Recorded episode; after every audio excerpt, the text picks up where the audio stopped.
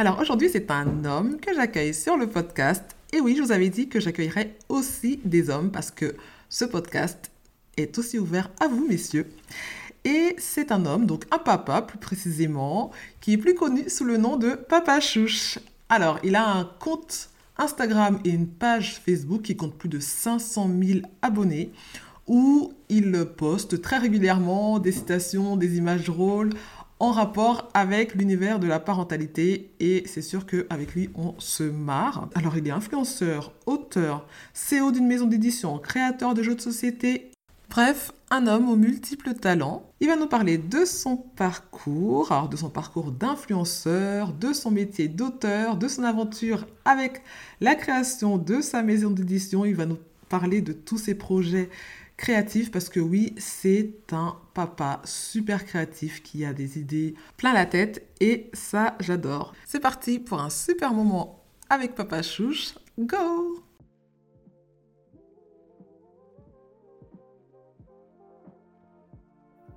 Bonjour Olivier, comment tu vas aujourd'hui? Je vais bien et toi?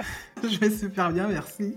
Tu peux pas savoir à quel point je suis ravie de t'avoir comme invité aujourd'hui sur mon podcast parce que d'une, t'es sympa, de deux, t'as un gars super créatif. Il paraît aussi. Merci. De trois, t'es un super papa. C'est vrai. Ouais, c'est vrai, tu confirmes. ouais, bien sûr. Et de quatre, t'es un super entrepreneur, très inspirant aussi, qui a toujours mille projets dans, dans son sac, et ça, j'adore. Ah, écoute, oui, on essaye de. On occupe pas mal les journées, c'est vrai. Là. Ouais. on est pressé de partir en vacances. Hein. tu m'étonnes. En tout cas, tu as plein de casquettes dont on va parler tout à l'heure et tout ça. Mais avant ça, j'aimerais que tu puisses te présenter en quelques mots. Euh, d'accord, bah avec plaisir. Donc, mhm. euh, bah pour ceux qui ne me connaissent pas, je m'appelle Olivier. Mais en réalité, on ne me connaît pas trop sous ce prénom-là parce que j'ai un, un, pseudo sur, euh, sur les réseaux sociaux, donc c'est Papa Chouche. Voilà, j'ai créé une page Facebook il y a 5 ans maintenant, bientôt 6, qui est destinée aux, on va dire aux parents, vraiment pour les parents, pour mettre un petit peu d'humour dans la vie des, parents qui n'est pas toujours simple. Et, euh, bah, tu en sais quelque chose Oui, oui, j'en sais quelque chose. voilà, donc l'idée c'était de, créer une page voilà, il y a cinq ans pour, pour, faire marrer un peu les parents parce que la vie de parents, c'est pas toujours simple, il y a des moments qui sont un peu durs. Et, j'ai commencé il y a cinq ans, et puis après, bah, ça s'est développé. On a créé des choses, et puis bah, maintenant, après, c'est devenu mon métier principal. Donc maintenant, moi, je suis influenceur, influenceur pour les parents, mmh grâce à cette page-là. Donc une page Facebook, une page Instagram. Et, une grosse bah, page. Ouais, une bonne page, ouais. T'en parles comme si c'était une simple page. Elle est, elle est énorme, ta page. Ouais, il y a des y a des il y a du monde il y a du monde qui suit la page, mais et c'est important quand c'est ton métier, tu vois? Quand c'est ton métier, c'est sûr qu'il vaut mieux être suivi par 500 000 personnes que par 200, ça je te l'accorde. mais mais en soi, tu vois, le nombre, par exemple, moi, ça n'a jamais été une, une donnée ou quelque chose qui m'a mis une pression, supplémentaire, tu vois? C'est-à-dire que je publie la même chose et de la même façon, mmh que quand il y avait 200 personnes sur ma page. alors évidemment, maintenant, la portée, elle est beaucoup plus forte. chaque publication que je fais, je sais qu'elle va être vue au moins au moins 100 000 fois, au moins 100 000 fois, et mmh. ça monte à 200, 300, 400 000 fois pour, énorme, certaines hein? publications. Ouais, ouais, c'est, une audience qui est vraiment énorme, hein, j'en, ai, conscience. C'est pour ça que je fais attention à ce que je publie d'ailleurs. Hein. Ouais. tu peux pas faire n'importe quoi.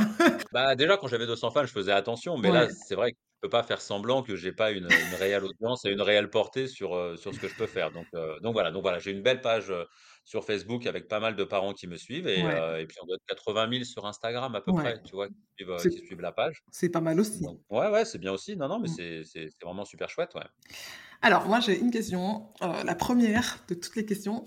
Pourquoi le pseudo Papa Chouche? Ah, Ça, c'est. Alors, faites très attention si vous créez une page Facebook ou, ou Instagram, quand vous mettez un nom dessus, euh, comme on dit souvent avec mon frère ou avec Yannick, mon, associé, dont on parlera sûrement tout à l'heure, on n'est jamais à l'abri d'un succès. Euh, donc faites attention quand vous mettez votre nom, parce qu'après on va vous demander plein de fois pourquoi vous avez mis ça. Euh, donc, donc Papa Chouche, Chouche c'est le diminutif de chouchou. Ouais. et en fait, Papa Chouche, c'est vraiment comme ça qu'on m'appelle chez moi. C'est-à-dire ma femme et mes enfants m'appellent vraiment comme ça. Ouais. un jour, en rentrant de la, de la, maternité avec mon premier fils, donc Jules qui a maintenant 7 ans, ma femme a dit, a, pris Jules dans ses bras et a dit, bah tiens, dis coucou à Papa Chouche. Et, et, en fait, c'est resté. C'est trop mignon. vraiment dans notre Ouais, c'est mignon, écoute, c'est, c'est assez intime en plus, tu vois? Ouais. donc c'est c'est resté et sauf que quand tu crées une page Facebook ou Instagram, bah, faut mettre un nom à cette page Ouais. et je me suis dit: «Bah, écoute, je vais mettre Papa Chouche, c'est moi, tu vois? C'est vraiment moi qui qui qui m'occupe de cette page-là. Je vais mettre ce ce pseudo-là» et il est resté. Ah, Et, génial. et on et on me demande très souvent pourquoi, heu, pourquoi Papa Chouche et d'ailleurs les gens confondent, Mmh pensent que c'est Papa Couche d'ailleurs, Ah oui. comme quand tu changes des couches, Ouais. mais absolument pas. Ouais, ouais, ça a rien à voir, quoi. C'est vraiment n'a vraiment une anecdote, hyper perso, quoi. Ouais, exactement et heu, bah, à l'époque, je pensais pas qu'il y aurait autant de monde, tu vois, qui suivrait la page, heu heu, des années plus tard. Mais heu, mais écoute, je suis content d'avoir choisi ce d'avoir choisi bah, c'est mon pseudo, c'est vraiment comme ça. Enfin, dans c'est la ça, rue, ma hein. femme, elle ma femme, elle m'appelle comme ça, tu vois? Elle est capable de Ouais. crier: «Chouche», heu, dans la rue parce que je suis devant et j'ai oublié un truc, tu vois? Donc heu, donc quand tu as des gens à côté, tu as parfois, ils se retournent en disant: «Non mais c à mon avis, c'est lui», tu vois? Non, mais j'adore et et du coup, comment, en fait, tu as commencé, heu, comment a commencé ton ton aventure, justement, Papa Chouche? Alors écoute, ça c'est le c'est c'est le le départ, je dois beaucoup à mon frère. Donc mon frère, il s'appelle, Xavier et heu, lui, c'est un entrepreneur du net, tu vois? Vraiment, il gagne sa vie grâce à des sites internet, heu, grâce à grâce à ça. Ça fait plus de 10 ans qu'il gagne sa vie grâce à ça et Mmh hem et à l'époque, moi, je je terminais mon mon ancien emploi parce que j'ai des métiers hyper sérieux avant d'être influenceur, tu vois? Comme comme tous comme tous. Tu sais, moi, ouais, j'étais en banque, hein, avant. ouais, c'est vrai, tu vois? Comme quoi tout est possible, hein. Tout Heu, est donc possible. À l'époque, j'étais, sur mon dernier poste, j'étais responsable de tous les loisirs enfance pour la ville de Bobigny, donc dans le Ouais, 93. ouais, Heu, donc c'était vraiment un bon poste, il y avait il y avait il y avait du monde, tu vois? Il y avait, ouais, il y avait les colos, les classes de découverte, les centres de loisirs, l'été, c'était 250 salariés, qui bossaient avec les enfants, tu vois? Donc ça faisait ça faisait vraiment beaucoup de ouais. monde et et en fait, j'ai arrêté, j'ai arrêté ce ce métier-là parce que j'ai j'ai enfin, pas ce métier-là, j'ai arrêté de travailler pour la ville, la ville de Mmh Bobigny et et j'ai eu, heu, 1-2 ou 3 mois, pour me dire: «Tiens, je vais souffler un peu». Ça fait 20 ans que je travaille non-stop. Parce que dans le monde de l'animation, tu trouves du boulot, hein, tu vois? ouais, Ça, c'est sûr. hein, Dans le monde de l'animation pour enfants, ouais, heu, si tu as les bons diplômes et l'expérience, tu trouves, tu trouves ouais. vraiment du travail. Heu, mais je me suis dit: «Écoute, ça faisait depuis l'âge de 17 ans», j'avais 37 ans, heu, je me Mmh, suis dit: «Je vais souffler deux trois mois histoire de voir, ce que je voudrais vraiment faire après». mmh. Et heu et et en fait, j'ai un je mon frère qui travaille dedans, donc je le voyais, heu, bah, de temps en temps parce qu'il avait du lui, il organisait sa vie comme il le voulait et puis moi, j'avais un peu de temps Ouais, et heu et il m'a toujours dit cette phrase, il m'a dit: «Si un jour tu as une idée, ouais, ça vaut le coup de la tenter sur internet». Parce qu'en d'accord. fait, il y a 2 possibilités. Soit tu la tentes et donc ça peut te demander du temps, Ouais, en fait, pour, mettre en place ton idée et en fait, du temps, bah, j'en avais, à ce bah, moment-là, oui, vu que j'avais pas de travail. ouais, soit ça te demande du temps, soit ça te demande des compétences que tu n'as pas, ouais, mais en fait, tu peux payer des gens qui peuvent le faire et en fait, sur internet, tout n'est pas si cher que ça, en fait. Ouais. c'est pas comme si tu décides d'aller monter une, une Oui, société en physique, une avec, structure et tout, heu, voilà, une structure, un magasin avec un bail, avec tout de suite des charges hyper importantes, avec tout ça. Si tu as une bonne idée sur internet, ça se tente. Donc j'avais ça en tête et je me suis dit: «Bon, bah, qu'est-ce est-ce que je pourrais avoir une bonne idée?» tu vois? C'est quand même le truc de base. Est-ce qu'il faut avoir une idée et puis, ouais. je sais pas si elle est bonne au départ, mais elle se tente, elle se teste. Et en fait, en traînant un peu sur les réseaux sociaux à cette époque-là, il y a 5 ans, Ouais. je me suis aperçu qu'il y avait, quand même dans tous les gens que je suivais sur les sur les réseaux sociaux, il y avait quand même très peu de choses tenues Mmh par des pères. Ouais, c'est vrai, que avais très maman, hein. Mais et encore aujourd'hui, hein, franchement, Ouais, je Gabriel, hein, quand tu vu, regardes hein, bien, il y a vu. beaucoup de mères qui racontent, leur vie, leur expérience, ouais, leurs difficultés, leur bonheur, et en fait, des pères, il y en a pas tant que ça. c'est vrai. Il y en a vraiment il y en a vraiment pas beaucoup, et je me suis dit: «Tiens, c'est quand même quelque chose qui manque, d'avoir pour les hommes, je sais pas, des pour les hommes, d'avoir des des pères qui peuvent, heu, les mettre en avant, les Mmh, valoriser ouais, et puis même pour les pour les mères, se dire: «Bah, tiens, ça peut être chouette de suivre un père pour voir aussi sa vision des choses de la parentalité», exactement, son point de vue, mmh, exactement. Exactement. Donc ça, c'était le premier truc. Je me disais: «Tiens, il y a pas grand-chose pour les pères» Mmh et le second truc que je voyais, c'est que, heu, il y a quand même pas grand-chose de drôle pour les parents. C'est-à-dire que dès que tu deviens parent, tu as l'impression, faut que tu sois hyper sérieux, hyper carré, hyper Ouais, rigoureux, et en fait, c'est bah, pas du tout mon cas. t'inquiète, hein, je fais partie de la même team, hein. Mais mais en fait, les gens des gens qui sont capables de dire: «Écoute, je suis parent, Ouais, heu, mais je sais que j'ai des failles, je sais que j'ai des ouais. défauts, heu et en fait, moi, je veux que mes Les enfants, voici, bah, ils tu les ils montres ils même. voilà, ils grandissent et puis ils s'amusent Ouais, et en fait, on va essayer de faire au mieux pour eux et on va essayer de se marrer avec eux» et ben, il y a personne qui met vraiment ça en avant c'est vrai. et donc je me suis dit: tiens, il y a un truc à tenter, il y a pas Mmh. grand-chose pour les pères, il y a pas grand-chose de drôle. Ouais. Moi, je suis un père, j'aime bien me marrer. Je vais lancer une page sur Facebook et on va voir.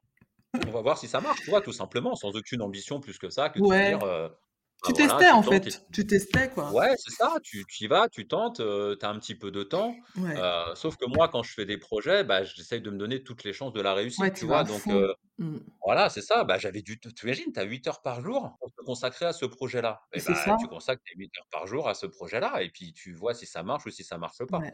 et en fait, créer une page Facebook, ça coûte rien, hein. Ouais. Enfin, c'est gratuit, hein, donc un investissement financier, c'était 0 en fait, Oui, hein. c'est vrai. Ben oui, c'est En vrai, temps, heu c'était beaucoup, mais en investissement financier, c'est pas beaucoup? Ouais. Ouais, Donc voilà, donc j'ai créé la la la page Facebook et puis au début, ça marchait pas. C'est vrai? Parce Ça que a pas ça pris tout de tu vois? suite?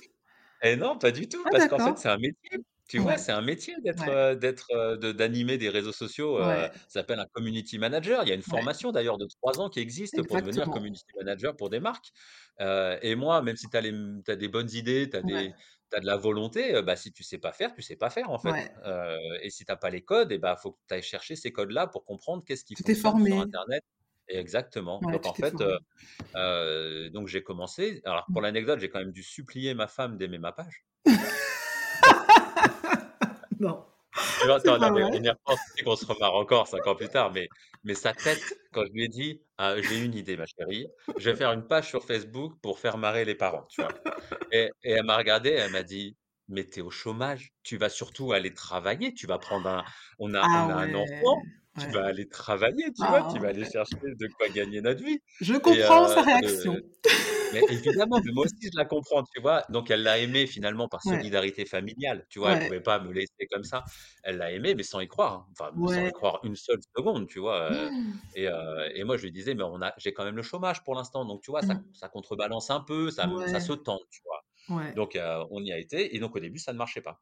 Ouais. J'avais mes 100 amis qui suivaient ma page parce que c'est tes amis qui sont sympas, Ouais, qui sont mais heu, solidaires avec toi. voilà, ils sont solidaires, même si Mmh. c'était pas génial, heu, bon, bah, voilà, tu vois? Ils participent ils participent au truc, tu vois? Ils vont pas te laisser sur le côté, ça leur coûte rien aussi, hein, tu vois? Mais mais qu'est-ce que tu Donc mettais au début? C'était quoi les contenus que tu mettais au ah, je départ? mettais une je mettais une citation par, je mettais une citation tous les 2-3 jours à peu près, D'accord, sur le même format, fond noir, Ouais et et à fond noir, blanc? écrit blanc écriture blanche sur fond noir avec, Mmh. heu, mon logo en bas, ça très Mmh. vite, j'ai compris qu'il fallait faire ça pour, tout de suite être identifié par les autres. Ouais, te créer une Heu, donc voilà, identité. donc ça m'a voilà, créé une identité, visuelle. Alors je je savais pas que ça s'appelait comme ça au départ, hein, tu vois? Parce que ça, je l'ai appris après, mais je savais qu'il fallait tout de suite se distinguer avec des citations qui soient tout de suite identifiables Grave. et donc vu que ça marchait pas, je suis allé voir mon frère, je lui ai dit: «Bon, bah, voilà, au bout de 3 mois, il y avait 300 fans, grosso modo, de la page», tu vois? Mmh. Bah, au bout de 3 mois, 300 fans, tu as consacré, je sais pas, heu, 5-6 heures par jour Ouais, c'est un peu Heu, frustrant, j'imagine quand même, hein? voilà, c'est un peu frustrant et puis en fait, tu te rends compte que, bah, tu vas pas en faire ta vie globalement, tu Bah là tu pas te dis: «Là, possible. c'est mal parti, quoi, Voilà, mal une barré». bonne idée. Là, tu te dis tu dis: «C'est une bonne idée», mais finalement, c'est peut-être pas toi qui vas faire ça, tu vois? Ouais. donc je vais voir mon frère et il me dit: «Mais comment tu fais exactement?» je dis: «Bah, je Mmh. publie comme ci, comme ça» et il me dit: «Bah, va voir un pote à moi, lui, il a il connaît les réseaux sociaux, il Ouais. va te donner 1 ou 2 conseils». Ouais. Donc je suis allé voir, mais je peux le citer d'ailleurs, Harold qui tient le site, heu, Positivaire, qui est un super Ouais. site d'information Ah, je avec plein connais. d'infos positives. Mmh, je connais. Voilà, donc c'est Harold, c'est un pote de mon frère et D'accord. heu et il m'a je suis allé le voir et il m'a donné 1 ou 2 infos. Ouais. Mais il m'a dit: «Heu, va voir un autre, il va te filer une info». Donc voilà, ils m'ont filé tous, heu, 3-4-5 infos de comment fonctionne Facebook Ouais. et en fait, en avril, mai, juin, bah, j'ai expérimenté. D'accord, tu as J'ai mis, testé en fonction de ce qu'il m'avait donné. J'ai mis en pratique les conseils qu'il m'avait donnés tout simplement, tu vois? Et l'un des conseils principal, tu vois? Le conseil principal qu'ils m'ont qu'ils m'ont donné, c'est que quand tu as une page Facebook, Mmh. quand tu publies quelque chose sur ta page Facebook, en fait, c'est vu par, heu, 5 à 10% de tes fans, en fait. Il y a très peu de gens peu, qui le hein voient, et encore très, moins très peu. encore, j'ai l'impression, plus ça va et Alors plus, voilà, se plus tu grossis alors en fait, plus tu grossis, moins ouais. c'est vu et Mmh. plus le temps passe et moins c'est vu aussi parce que vrai. Facebook veut te faire payer tout ça, simplement pour montrer à tous tes fans. exactement. Heu, c'est le c'est le principe, tu vois? Ouais. Donc sauf que moi, je savais pas ça au Mmh départ. mh. Donc je me disais: «Tiens, si je publie une publication tous les 3 jours ou tous les 2 Ouais. jours, bah, je vais pas trop embêter les gens». Tu vois? Je veux pas non plus avais pas envie heu d'embêter, d'être sur leur fil d'actualité, tous les voilà, tous les 4 minutes, quoi. Tu voulais vraiment, exactement, tu vois? Je voulais pas être oppressant vis-à-vis des gens qui suivaient ma page. Mais une fois que tu as l'info qu'en fait, une publication, elle est vue que par 10% de tes fans, ouais, ça veut dire que si tu publies 10 publications par jour, en fait, un fan, il va en voir 1. C'est ouais. ça mathématiquement. Bah Donc en fait, et ça change bah, tout. Bah, ça change tout. Donc en fait, il faut y aller. Donc au lieu de faire une publication tous les 3 jours, je suis passé à une publication par jour, puis 3 publications par jour, puis 7 publications par jour. Ah oui, donc là, après, ouais. Et ouais, et quand tu augmentes cette, cette, ce rythme de diffusion, bah, en fait, mmh. tu augmentes ta visibilité, fatalement. Forcément. Et forcément, tu vois, et plus tu augmentes ta visibilité, et plus tu peux attirer des gens qui vont se dire, bah tiens, ah, c'est chouette ce qu'il a écrit, cette citation, elle est sympa, bah tiens, je vais m'abonner à sa page. Ouais, ou je et partage. La première fois, tu vois, peut-être que la première fois, la personne va voir mon panneau noir sur blanc, il va se dire, tiens, c'est chouette, mais s'il mmh s'il en voit une autre deux jours plus tard qui est aussi chouette, bah là, elle va s'abonner à ce moment-là. Ouais, ouais, tu vas finir par rentrer un petit peu dans, dans le quotidien, quoi. Exactement, le but, c'est d'être présent chez les gens, tu vois.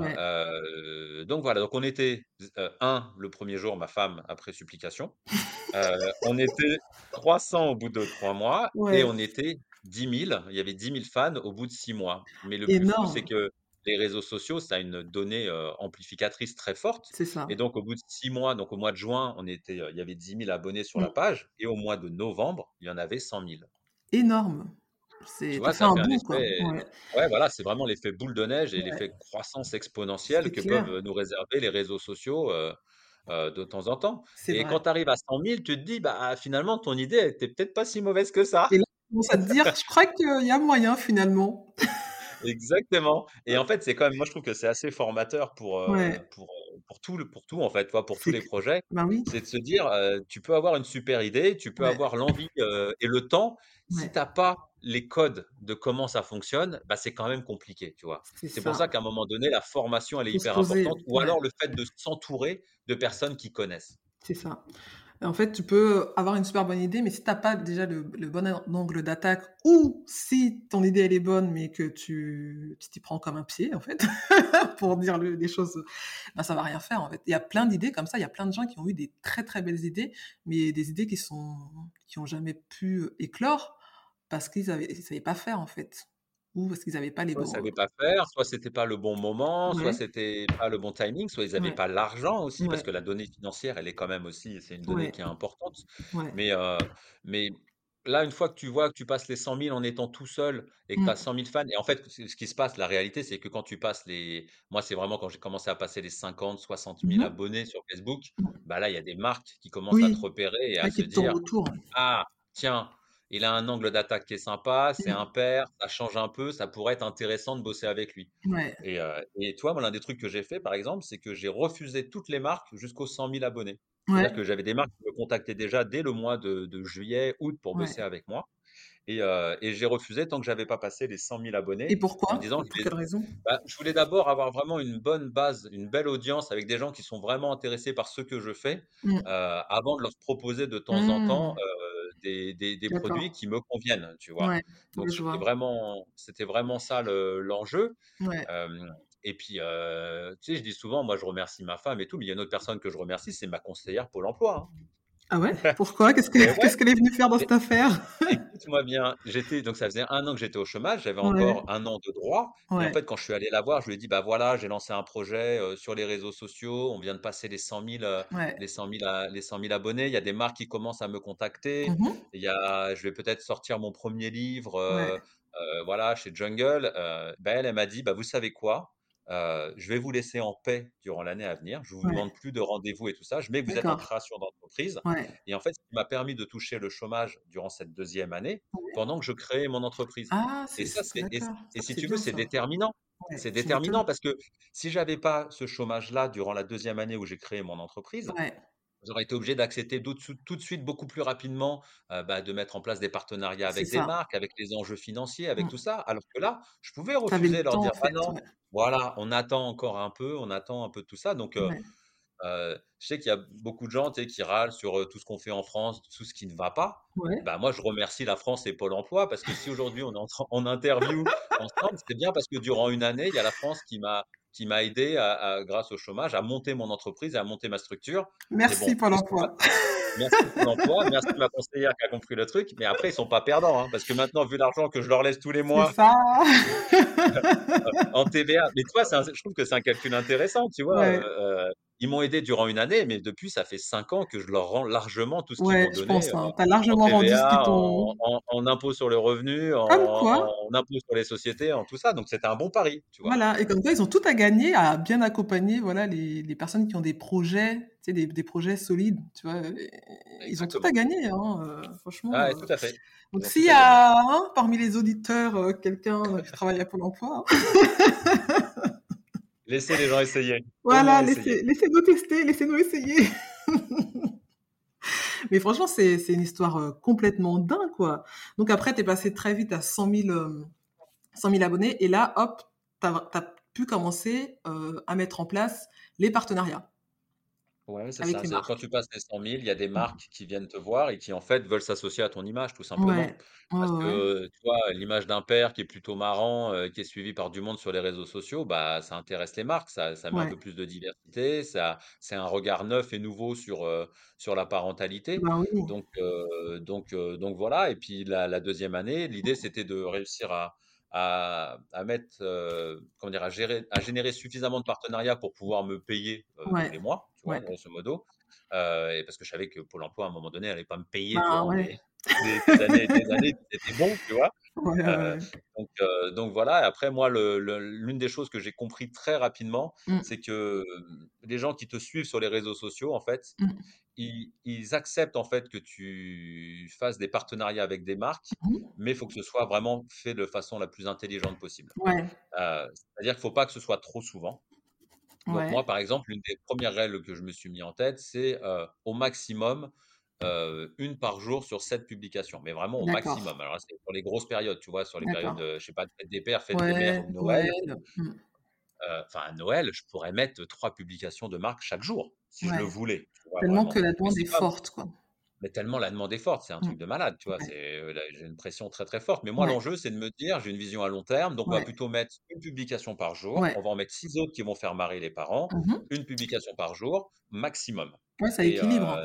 Ça voilà, ça permet d'équilibrer. Ça fait Ouais. 5 par semaine sur une cinquantaine de publications. Ouais, c'est Heu, ça raisonnable. reste, heu, Franchement, bah, ça reste beaucoup moins que la télé ou la radio, par exemple. oui, c'est Tu ça. vois? La la réalité, c'est ça. Heu et en fait, en en acceptant ça, heu, ça permet, de Mmh mh. gagner suffisamment ta vie, pour que ça devienne vraiment ton métier Ouais. et et l'autre chose, c'est, c'était c'est plus facile maintenant qu'avant, mais j'ai refusé des partenariats qui ne me convenaient pas, Ouais, tu prends pas tout et n'importe quoi. Tu fais quand même une Ah, c'est sélection. Il faut que ça refuse corresponde à tes valeurs. Ouais, j'en refuse beaucoup plus que j'en accepte. Ça, c'est quelque chose qui est assez folle à entendre dans la Ouais. pour les gens qui me suivent, mais Ouais. moi, je refuse, heu, là, j'ai encore refusé juste, heu, ce matin 2 Ouais. partenariats. D'accord. 2 partenariats parce que soit ça ne me convenait pas, soit c'était des partenariats qui étaient pas adaptés à l'âge de mes enfants. Toi, par exemple, on m'a fait Mmh. un partenariat, pour Mmh. parler, de cartes bancaires pour, pour les adolescents à 12 Ouais, ans. non, là, Bah, c'est c'est trop tôt, bah, je quoi. dis: «En fait, les gars, bah, ouais, mais mon fils, il a 7 et 7 ans et 4 ans, je vais pas leur Ouais. filer une carte bleue, quoi», tu vois? Et en fait, ce que Ouais. j'explique à la marque, c'est que de toute façon, ça n'a aucun sens, ça ne marcherait pas, tu vois? Ouais. C'est Mais ça c'est n'a vrai que pas des de fois, sens les donc marques, on se demande si enfin, j'ai l'impression qu'elles envoient comme ça un peu, moi, ça m'arrive d'avoir aussi des demandes de de partenariat pour des produits bébés, quoi. Je «Mais ça fait longtemps que mes enfants sont ont passé ce stade-là, quoi. C'est étonnant, heu, oui, heu, tu peux recevoir ça ou des couches ou machin». Je fais: «Bah, non, c'est fini, et heureusement plus» d'ailleurs, on est très content d'en être sortis d'ailleurs. ouais, c'est clair. des couches. Mais ouais, tu vois, pour que ça pour que ça fonctionne, faut qu'il y ait un peu de sens quand même. Donc faut qu'il y ait un intérêt, les Ouais, valeurs, l'âge des enfants. ouais. Heu et puis moi, il y a un autre truc qui entre en jeu, heu, qui est qui est très important, c'est que je ne montre jamais mes enfants. Tu Oui, vois? C'est l'un des c'est l'un des trucs. Je suis l'un des des seuls influenceurs à ne jamais montrer ni ses enfants ni sa femme, ce qui fait qu'ils sont impossibles à reconnaître dans la rue. ouais, tu tu Heu après à ton niveau heu aussi, enfin, tu commences vraiment à être, quand même, enfin, tu es quand même pas mal suivi, tu as tu un énorme, une énorme communauté. Heu, c'est vrai que bon, après, au bout d'un moment, enfin, s tu un peu une «star du web» entre guillemets, donc tu as envie de protéger ta famille, tu vois? Ouais, mais tu vois, cette décision de jamais montrer ni mes enfants, ni ma Mmh. femme, on l'a pris quand il y avait justement 200 abonnés sur la Dès page. le départ, c'était quelque que chose que tu dès le en départ, place? Ouais, dès le départ, parce que si tu prends pas la position cette position-là forte Ouais, dès le départ, ouais, heu, tu peux plus t'arrêter après. En fait, parce que c'est toi, c'est ce qu'on moi, j'ai la conviction Mmh. heu, gros grosso modo, il y a, je sais pas, heu, 600 000 personnes qui me suivent sur, sur Facebook.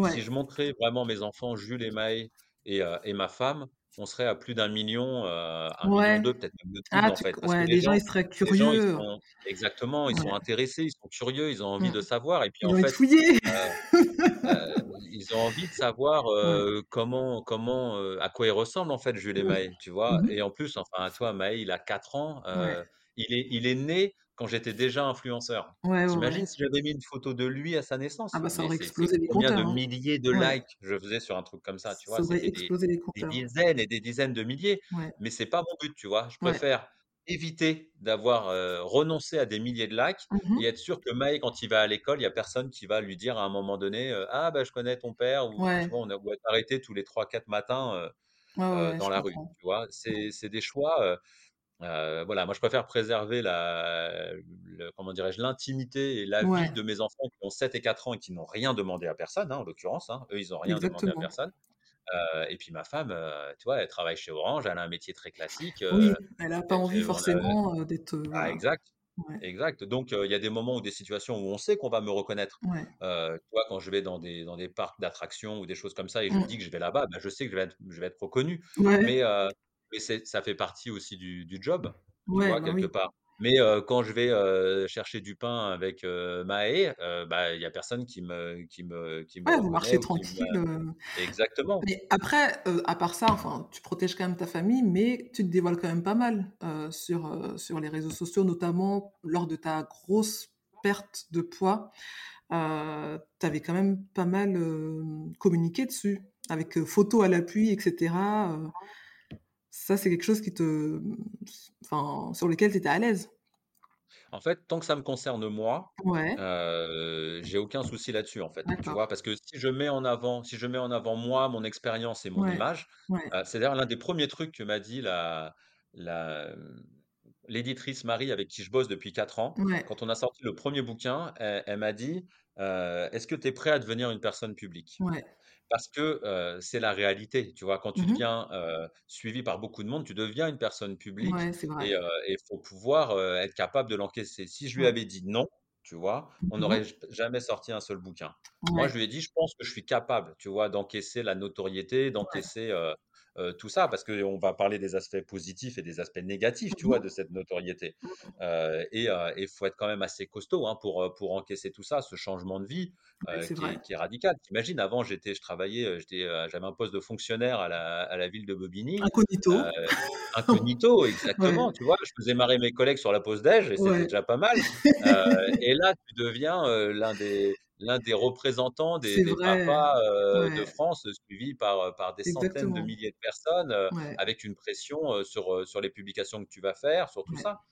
Donc heu, donc voilà, donc en fait, tu vois, tant que ça me concerne moi, heu, j'ai aucun souci là-dessus, heu, sur le fait de de de parler de certaines choses. Sur la Mmh. perte de poids, c'est une question que je me suis posée, en fait. Mais tu sais pourquoi j'en ai parlé? Au début, je voulais pas en parler, en fait. Ouais, tu voulais pas forcément, rentrer dans je voulais pas le médiatiser. mmh. Je voulais pas le médiatiser parce qu'en fait, ça ça relève de de l'intime, en fait, tu vois? Ça bah, relève ouais. d'une décision Ouais. individuelle. Le Ouais. truc qui s'est passé, c'est que, vu que je mets des photos de moi Mmh de en scène, tu Mmh vois, mh. de de de Bah, de oui. ma vie, j'ai reçu quand j'ai mis une photo de moi au mois d'août, j'ai reçu de nombreux messages de Ouais. personnes qui me suivaient, me demandant si j'étais pas gravement malade, en fait. Ouais. Que, Je m'étais posé la 30 question aussi. Je m'étais posé ah la ouais, question, je j'ai disais: perdu «Tiens, c'est bizarre, ah ouais, il tu a perdu, quand tu perds passe?» 30 kilogrammes en Ça se 3 mois, voit. 30 kilogrammes en 3 mois, alors ça se voit évidemment. Donc j'étais j'étais j'ai commencé à 130, hein, 130 Mmh mh. kilogrammes et heu, 3 mois plus tard, j'étais à une centaine de et D'accord. et là, actuellement, je suis à 77. Bravo! Bravo! depuis 15 mois avec les compliments de de de de tous les médecins qui me suivent parce que c'est un un gros boulot aussi. C'est énorme. mais et tu vois, quand j'ai reçu des les des Mmh. messages de personnes, heu, qui étaient hyper inquiets, en fait, les gens, ils imaginaient que j'avais un cancer, que j'avais Ouais. ils étaient vraiment inquiets pour moi, tu Ouais. vois? Heu et donc je les je leur ai envoyé un message en disant: «Non, tout va bien, il y a aucun souci, c'est une bonne nouvelle, en fait, cette perte de poids, voilà, j'ai eu une opération» et et en fait, je me suis dit: «Bah, en fait, s'il y a des personnes qui arrivent à m'écrire pour Mmh ça», je me dis: «Mais il y a combien de personnes qui me suivent, qui sont hyper inquiets sans vouloir m'écrire, en Oui, fait», tu voilà, parce qu'entre ceux qui t'écrivent et qui sont spontanés et les gens qui osent pas, enfin, il y a beaucoup de gens qui consomment sur internet sans forcément, int enfin, intervenir ou voilà, t'écrire des messages. Donc eux-mêmes, ils se posaient la question. Tu t'es dit qu'eux-mêmes se posaient la question, donc il fallait que tu fasses quelque chose, quoi. Il fallait que tu les informes. Exactement, eux eux-mêmes eux-mêmes étaient inquiets sur Mmh. toi et tu imagines quand tu suis quelqu'un, je sais pas, depuis Ouais. 2-3 ans, Ouais. 4 ans, que tu apprécies vraiment et que C'est tu vrai. te tu as le doute de savoir s'il est malade. Ouais. Donc en fait, je je l'ai je l'ai j'en ai parlé sur ma page Ouais. avec, heu, bon, bah, évidemment énormément de de retours positifs, Ouais. heu, quasiment exclusivement des retours positifs là-dessus Mmh mh. et et je me suis dit que c'est le rôle de tu vois, on parle de moi je dis souvent que je suis influenceur Mmh mh. et heu, quand on parle d'influenceur, on entend dans la tête des gens, ils voient que le côté financier, en fait, tu vois? Se dire: Mmh. «Putain, le mec, il est payé par des Ouais, marques, il a la vois. belle vie, Le heu, côté bling bling. il» voilà, le côté bling bling, heu, Ouais. enfin, je suis quand même dans la même catégorie que Nabila, tu vois ce que je veux dire, hein? Sur notre fiche OK. d'impôt, on met la même chose, quoi, tu vois? Alors on n'a pas les mêmes impôts, hein, quand même, hein? Mais mais dans la tête des gens, c'est un peu ça, tu vois? Ouais. Et en fait, moi, je je je je me je me dis toujours dans la tête que, ouais, tu es influenceur, donc en Mmh. fait, tu gagnes ta vie, grâce à ça. Ouais. Même si on verra tout à l'heure que j'essaie justement un peu de diversifier Ouais, les tes sources de les revenus. les voilà, les sources de Mmh. revenus et puis, et puis même de varier les plaisirs pour, parce qu'on Ouais. a plein d'idées, plein de projets. Exactement. Mais si tu es influenceur, à un moment donné, je me suis dit: «Bah, on va jouer le jeu d'in d'influence à fond et je Ouais. vais en parler de cette opération, heu, qui s'appelle une sleeve, qui consiste à retirer une partie de l'estomac pour permettre Mmh. des grandes pertes de poids rapides pour les personnes en obésité morbide» C'est une et grosse en fait opération ça, hein, quand même, hein. c'est Enfin, une pas grosse opération enfin et en fait, elle est, heu, elle est elle est accordée, en fait, qu'à pas énormément de personnes, parce qu'il faut être en obésité morbide, il faut avoir un IMC de plus de 40, c'est-à-dire que ton poids est un danger pour ta vie. Ouais et là, tu étais Donc arrivé à ce niveau? Toi, tu étais ouais, arrivé ça, vraiment ouais, à ce niveau, heu? Ah ouais, j'étais à ce niveau-là, ouais, bien sûr, D'accord. j'étais à ce niveau-là, donc il a il fallait c'est ce que je dis souvent, tu vois? Les gens Mmh. me disent, q heu: «Quelle opération vous avez choisi?» Mmh. parce qu'il y a tu as plusieurs opérations, tu vois? Ouais. Tu peux mettre un anneau, une sleeve, Ouais. faire un bypass et en fait, je réponds toujours la même chose. Alors je n'ai jamais choisi une opération, c'est le chirurgien qui a choisi de m'opérer pour me sauver la vie, en fait. Ouais, C'est-à-dire que c'est pas le patient qui, à un Mmh. moment donné, dit: «Tiens, je vais me faire une opération, heu, pour perdre du poids». À un moment donné, le chirurgien, quand il m'a fait passer durant 6 mois, parce qu'il y a 6 mois de préparation et 6 mois d'examen, 6 au mois de préparation? ouais, ouais, ouais, c'est long, mais parce que c'est un Waouh! changement radical, donc il faut être prêt, tu vois? Il faut être prêt psychologiquement aussi, même, heu ouais, il y a un suivi psy qui est énorme. D'ailleurs, je vois encore mon psychologue, hein, actuellement, tu vois? Par Pour, bah, rapport à sûr. quoi? Ton changement d'image? Il y a la Enfin gestion de l'image, ouais, ouais. il y a surtout la ges il y a il y a 2 aspects actuellement, c'est surtout, Mmh. heu, l'image de soi, tu Ouais, vois? Heu, quand tu fais, heu, 1 m 70, 130 kilogrammes et que tu fais après ouais, 1 m 70, heu, 60, 75 kilogrammes, ouais. heu, l'image de soi, faut pouvoir la gérer, surtout sur des temps ça, hyper rapides, hein, c'est en c'est quelques ça. mois, hein, Mais Moi, c'est j'ai perdu, énorme. J'ai perdu 60 kilogrammes en 8 mois, tu imagines? Mais je t'ai vu fondre, hein, je t'ai vu fondre au fil des bah, mois, au oui, fil des photos, c'était impressionnant, quoi. Je je ouais, mais c'est vrai que c'est impressionnant, hein. mmh, C'est vrai que c'est assez assez, c'est assez fou comme ouais. opération. Hem, donc heu, Il faut que tu arrives à voilà quoi, suivre, ça, exactement. psychologiquement. Exactement et Mmh. et puis après, il faut faut aussi, suivre aussi pour, bah, l'entourage, tu vois? L'entourage, c'est ouais. un un ça, on va y revenir ma après. On va y revenir ouais, ma femme ma femme, sur les 5 dernières années, tout ce qu'elle a dû vivre à cause de moi, c'est la folie quand même, tu vois? Imagine, elle sortait quand on s'est rencontrés, j'étais éducateur spécialisé, je m'occupais des collégiens qui étaient exclus du collège. d'accord. Heu, donc il y a 11 ans et 11 ans plus tard, elle se trouve avec un mec qui est influenceur, pour les parents, Qui a qui a perdu, perdu heu 60 qui a perdu 60 kilogrammes et heu et qui et qui est en train de sortir une maison d'édition et et qui signe des auteurs, tu vois? un Donc nouvel heu, je te homme. jure faut être costaud quand même, hein, tu vois? Moi, ma femme, j'ai énormément d'admiration pour elle parce que Ouais, c'est ah, on est dans des choses qui sont positives, mais il n'empêche ouais, que c'est des changements qui sont radicaux à chaque fois, c'est vrai. hyper, On heu s'ennuie pas chez vous, hein? ah non, on s'ennuie pas, c'est sûr, hein, on s'ennuie jamais, hein.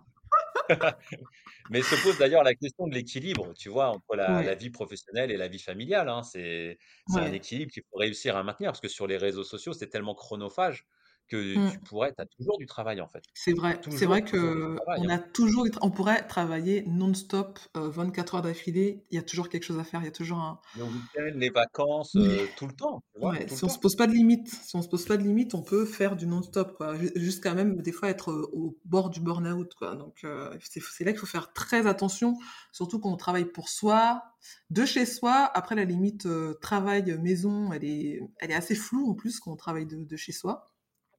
Enfin, je sais pas pour toi, mais moi moi, en fait, ça a été très dur la les 2 premières années. ouais, Les 2 premières années parce que tu es dans une euphorie complètement mmh, dingue, tu vois? ouais, Tu imagines, tu lances un projet, ouais, tu passes les 10 000, tu passes les 100 000, l'année d'après, tu passes les 200 000. ouais, Donc tu as 200 000 personnes qui te qui te suivent, c'est hyper déstabilisant humainement, tu vois? Pour l'ego. Mmh même pour l'ego, tu vois? Pour te dire: «Putain, la vache, il y a des gens qui m'écrivaient, des des des des gens qui m'écrivaient en me disant: «Heureusement que vous êtes là, parce que Mmh. le soir quand je rentre, c'est super dur, je vais sur votre fil d'actualité, je regarde vos publications, ça me fait marrer et puis j'y retourne le lendemain». Mmh, mmh Donc toi, quand tu as des publications, tu as des écrits comme ça, C'est pour ton vrai, ego, tu peux te perdre, en fait, tu Ouais, vois? Tu plus besoin des autres quand tu as tout cet amour qui t'arrive directement. Ouais. Donc ça a été vraiment dur les 2 premières années et heu et ensuite on a réussi à trouver un équilibre et surtout, en fait, j'ai pris la décision qu'influenceur, c'était mon métier, que c'était pas ma vie. Le fait d'influenceur, c'est ton métier et que c'est pas ta vie, ça Mmh. change tout dans les perspectives. Ouais. Donc par exemple, moi je travaille de 9:00 à 17:00. Ouais. Si tu m'écris, heu, à 18:00, bah, tu auras une réponse le lendemain matin, heu, Mmh à 9:30 en fait. Ouais, tu as tu as Heu pas as pas ton téléphone accroché à toi, heu, non-stop, heu, tu Si, réponds, j'ai mon téléphone avec moi comme tous les adultes, de 2022, de 2021-2022, tu vois? Ouais. Mais je suis pas à répondre aux gens dans la Ouais. minute qui suit Mmh. parce que c'est je fais autre chose, en fait. Tu vois, il faut des temps de loisirs et de décompression parce que C'est sinon ça. tu tu tiens pas, en fait. Ben Donc, à partir c'est du clair. moment où c'est devenu mon métier, donc c'est Mmh. devenu mon métier. Donc on professionnalise des choses. Moi, je Mmh. programme toutes mes publications sur Facebook, par exemple, tu vois? Ouais. Je fais pas de publications comme ça, heu, C'est très 10:00 compliqué, je pense, hein. 12:00. Ouais, je Bah, pense c'est impossible, c'est invivable. Donc moi, Ouais. souvent, j'ai 1 semaine de publication d'avance, tu Ouais. vois? Comme ça, je sais que durant 1 semaine, bah, je peux me consacrer à autre chose. Après, je réponds tous les jours à entre 50 et 100 messages que les gens m'envoient sur Facebook, par exemple, ou. Instagram. Tu et vois? tu prends le temps de répondre à tout le monde?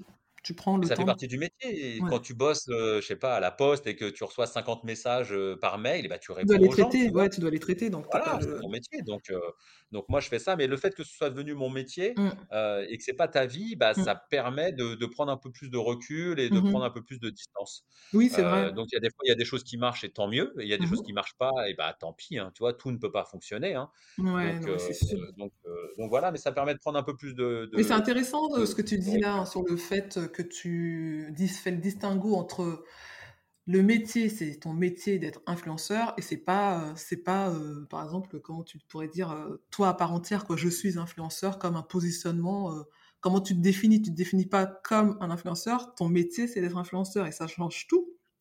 En fait, ça ch ça change, Ça ça change tout dans la dans le temps que tu vas accorder, à ta ouais, famille. Par exemple, moi, je suis très content de ne jamais montrer, ouais, ni mes fils, ni mes enfants, ouais.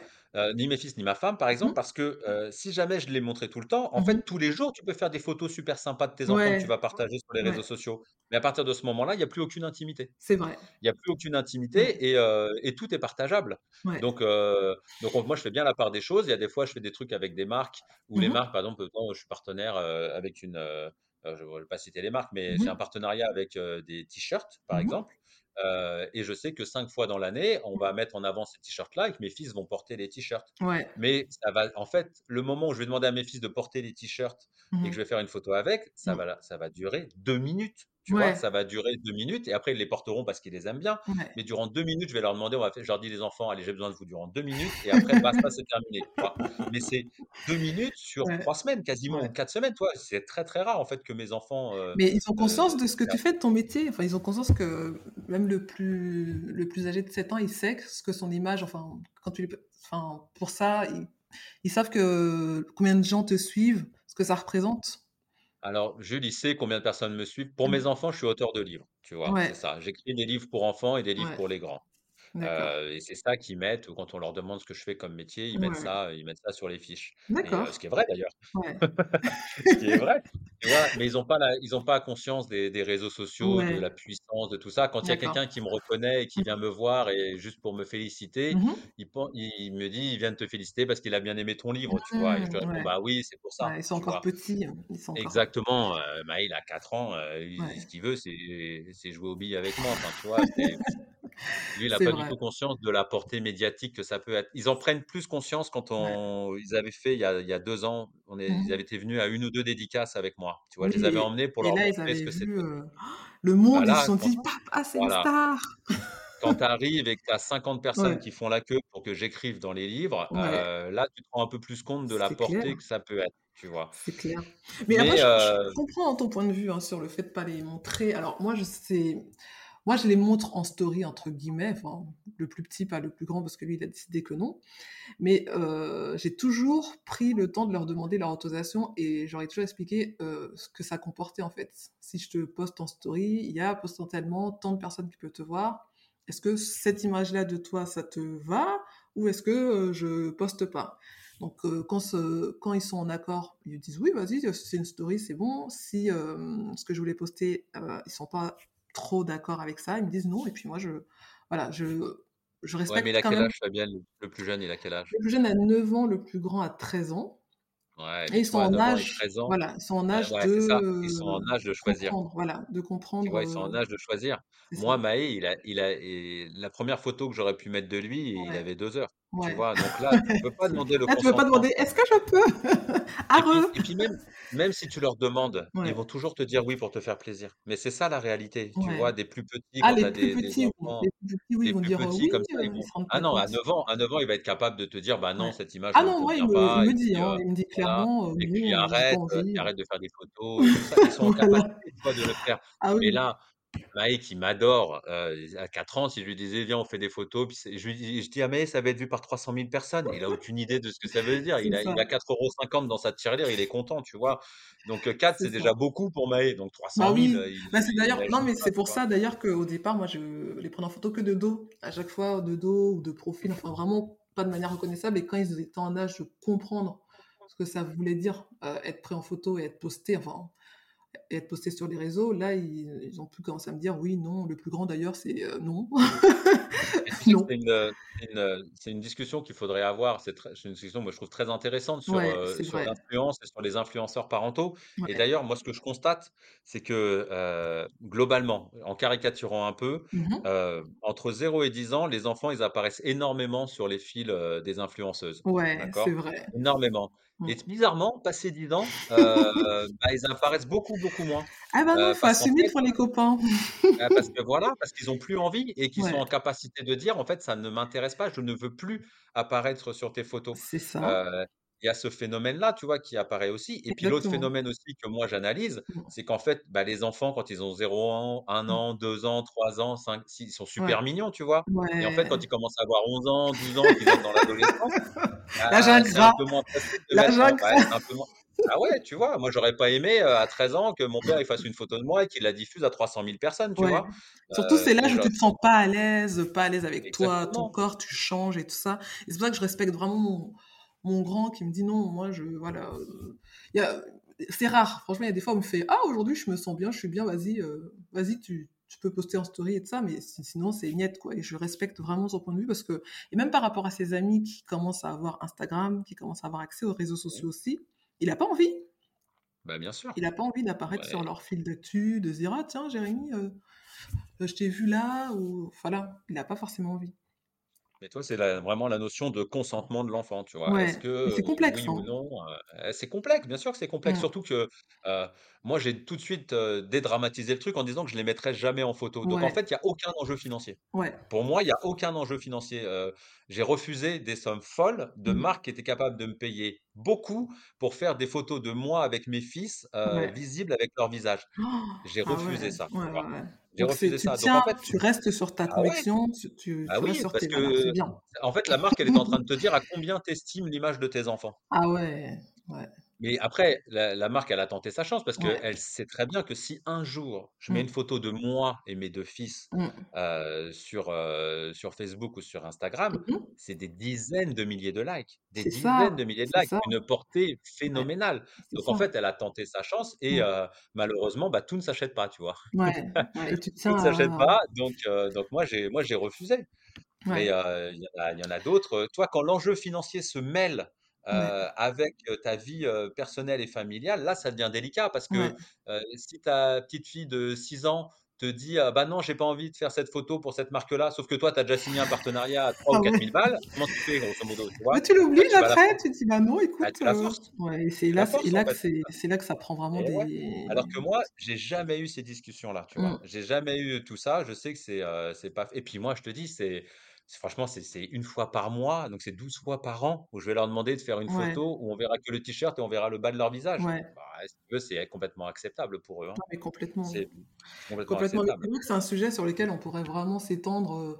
Parce qu'il y a ça, nous, on est sur Facebook, Instagram, et après, il y a aussi les youtubeurs, il y a les comptes euh, avec les enfants, youtubeurs, stars aussi. Enfin, c'est très, très complexe hein, comme, comme Ah sujet. oui, c'est et puis c'est très sensible, hein. Dès que tu très mêles, sensible, surtout ouais. que la loi en France, elle est absolument pas claire. Tu Non, vois, la loi française réglemente extrêmement bien, le travail des enfants, Mmh. artistes, Ouais, les chanteurs, les, les auteurs, les comédiens, mais des enfants qui, en fait, une fois par jour, sortent une vidéo, pour assurer la promotion de tel ou tel produit, Ouais, ça, c'est c'est bah, vrai que c'est pas clair ils doivent hein. ils devraient signer des contrats, hein. La réalité, elle est là, C'est hein. du travail, en avoir fait. interdiction de ah beh, bien sûr que c'est du du travail. travail. Mmh. Bah, évidemment que c'est du travail, heu, quand tu sors une vidéo par jour, Ben évidemment que c'est du travail, heu, nous, on sait combien de temps ça prend de Ah faire ben une vidéo, de la monter, de la diffuser et on sait les sommes qu'il y a en jeu derrière. Ouais. Combien les marques sont capables de payer pour avoir ce genre de vidéo, hein. Ouais, mais Donc e heu exactement. Non, mais je suis tout à fait, tout à fait d'accord avec toi.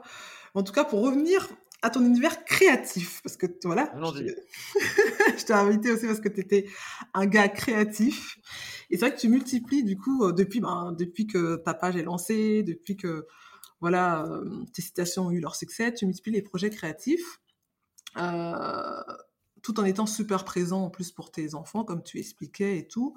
Déjà, d'où te vient cette énergie et comment tu arrives à avoir autant de créativité? Enfin, c'est quoi, heu, comment tu fais? Quel est ton secret? Quelle est ta potion magique? Alors il y en a pas, Ouais, à à part la volonté de réussir et le travail. Mais c'est ouais. vraiment ça, tu vois? Le le en fait, moi, j'ai un truc en moi que j'ai développé parce que je l'avais pas. Comme je t'ai dit, j'étais fonctionnaire avant. Ouais. J'étais j'avais un métier qui était assimilé fonctionnaire, tu vois? Donc heu, donc je faisais très bien mon travail. Mmh mh. alors j'ai toujours été un un bon travailleur, tu vois? J'étais quand même quelqu'un qui travaille beaucoup. La notion, la notion de travail, elle me tient vraiment à cœur. Ouais.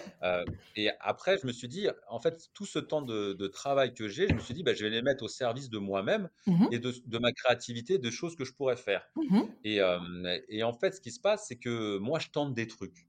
Tu Ouais. vois? Je tente des trucs, en fait. Je tente en me disant: «Bah, ça va peut-être marcher, ça va peut-être pas marcher, mais heu, mais je tente».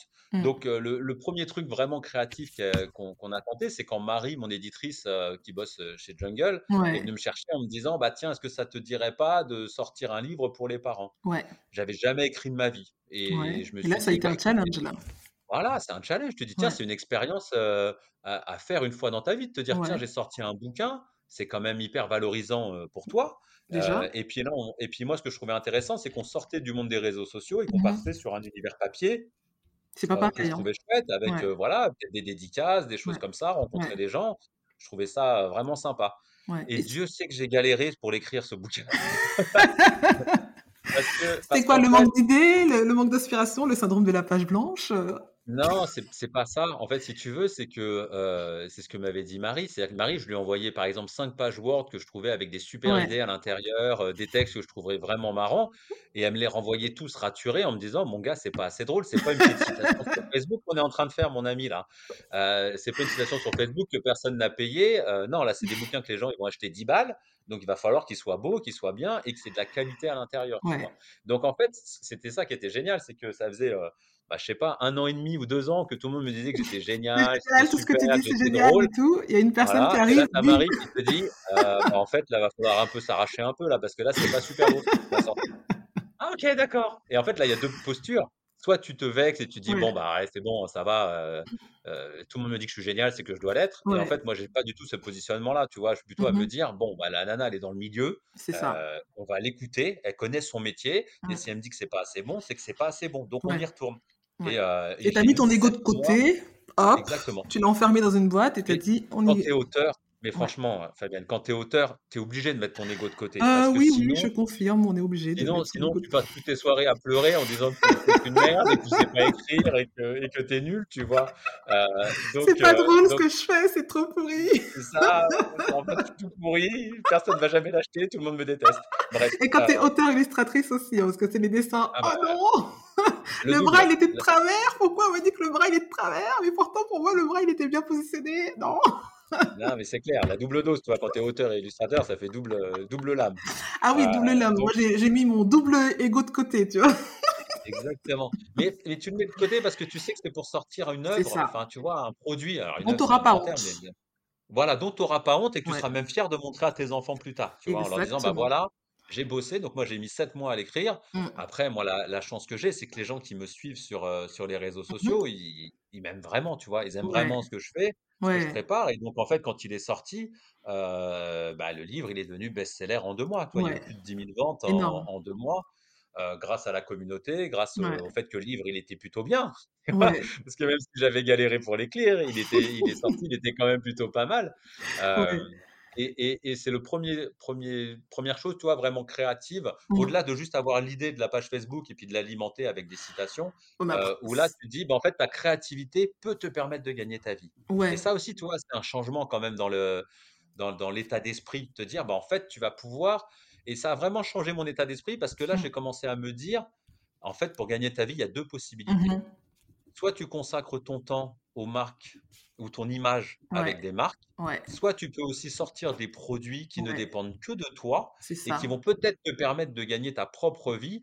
Et en fait, ça sera beaucoup plus valorisant pour toi. Vrai. Et même pour la communauté qui te suit, mmh. euh, c'est beaucoup plus intéressant pour eux, en fait, d'acheter euh, un, un, livre que tu as sorti, que tu as créé de toutes pièces et que tu t'es arraché à sortir et à faire, euh, plutôt que d'assurer la promotion de je ne sais pas quelle marque. Pour X marque et pas pour toi en fait. Exactement, exactement. Ton temps et ton énergie, est-ce que tu le consacres à toi-même ou est-ce que tu le donnes un peu pour les marques et que et, donc maintenant, si tu veux, je suis mmh. vraiment sur. Euh, au début, j'avais vraiment, c'était genre 80-20, tu vois, 80% pour les marques, 20% pour moi, mes produits.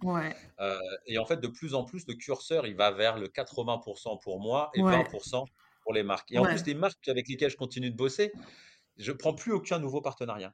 Je ne prends plus aucune ah nouvelle marque. Là, depuis, euh, depuis 3-4 mois, je n'en prends plus aucune. Tu restes sur les marques avec qui tu as. En fait, exactement, qui m'ont fait confiance il y a 3, 4 ou 5 ans, où à ce mmh. moment-là, il fallait, fallait y croire, tu vois? Ouais, ouais, ils sont venus me chercher à ce moment-là, ils m'ont fait confiance, ils m'ont permis de gagner ma vie et de faire ce que je fais actuellement. Donc, en fait, je continue avec ces marques-là. D'accord. Euh, et donc, je prends plus de nouveaux partenariats. Et en fait, le temps et l'énergie que j'ai, je le mets plus maintenant sur la création de, de, de, de, produits, bah euh, d'objets que je veux sortir. Donc, tu vois, on a mis le, pied avec un premier livre, on a ressorti un deuxième livre qui s'appelle Quand est-ce qu'on arrive? Donc, le premier qui s'appelle On ne choisit pas ses enfants. Et d'ailleurs, un super titre. D'ailleurs, c'est ma femme qui l'a trouvé. Hein, c'est vrai? hommage à ma femme. C'est ma femme qui l'a trouvé. Ah Vous avez fait un brainstorming euh, de couple en famille et euh Un soir, un soir devant l'amour et dans le pré. bon, allez, il faut trouver un titre de livre. Comment est-ce qu'on va l'appeler? Euh, Voilà, on, trouvait, on essayait de détourner des citations. Et elle m'a dit ah, ne choisit pas ses enfants. On l'a proposé. Vous l'avez trouvé en une soirée? Ouais, bien sûr. Ah, je suis bah jalouse. Moi, j'ai mis tellement ah. de mois et de, de, non, de semaines, de semaines pour trouver le titre de, de mon livre en une soirée.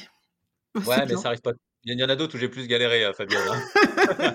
Là, c'est la partie visible de l'iceberg où je me la pète un peu. Et puis, il y en a d'autres, euh, j'ai mis des mois et des mois. Euh, j'ai écrit, je pense, 250 titres pour finalement choisir un qui me convient à peu près, tu vois. Donc, voilà. Le second, le second magazine, le second livre qu'on a sorti, c'était Quand est-ce qu'on arrive? Les vacances avec les enfants. et ensuite, moi, j'avais dans l'idée, tu vois, de sortir un jeu pour les enfants.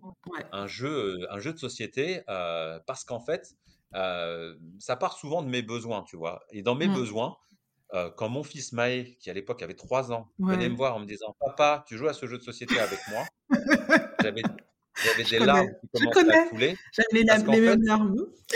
en fait, si tu veux, je suis, j'ai tenu une ludothèque, Fabienne, durant un an et demi quand je bossais à Bobigny, tu vois? Donc, si tu veux, les jeux de société, je les connais. Et en mmh. fait, les jeux de société pour les enfants de 3-4 ans, il n'y en a aucun qui est hyper excitant, tu vois. Tu pars pas dans des délires en te disant ça va être génial, on va vraiment se marrer. ils sont à fond. Hein. Les enfants, ils sont à fond. Hein. Ah, c'est nous, enfants, mais on est d'accord. Les enfants. Et donc, en fait, moi, je jouais avec Maë, mon fils, parce que je savais que c'était hyper important pour lui, pour son développement, mmh. pour, euh, voilà, pour, euh, pour, le temps passé, euh, voilà. le temps passé ensemble, les bons moments et tout ça.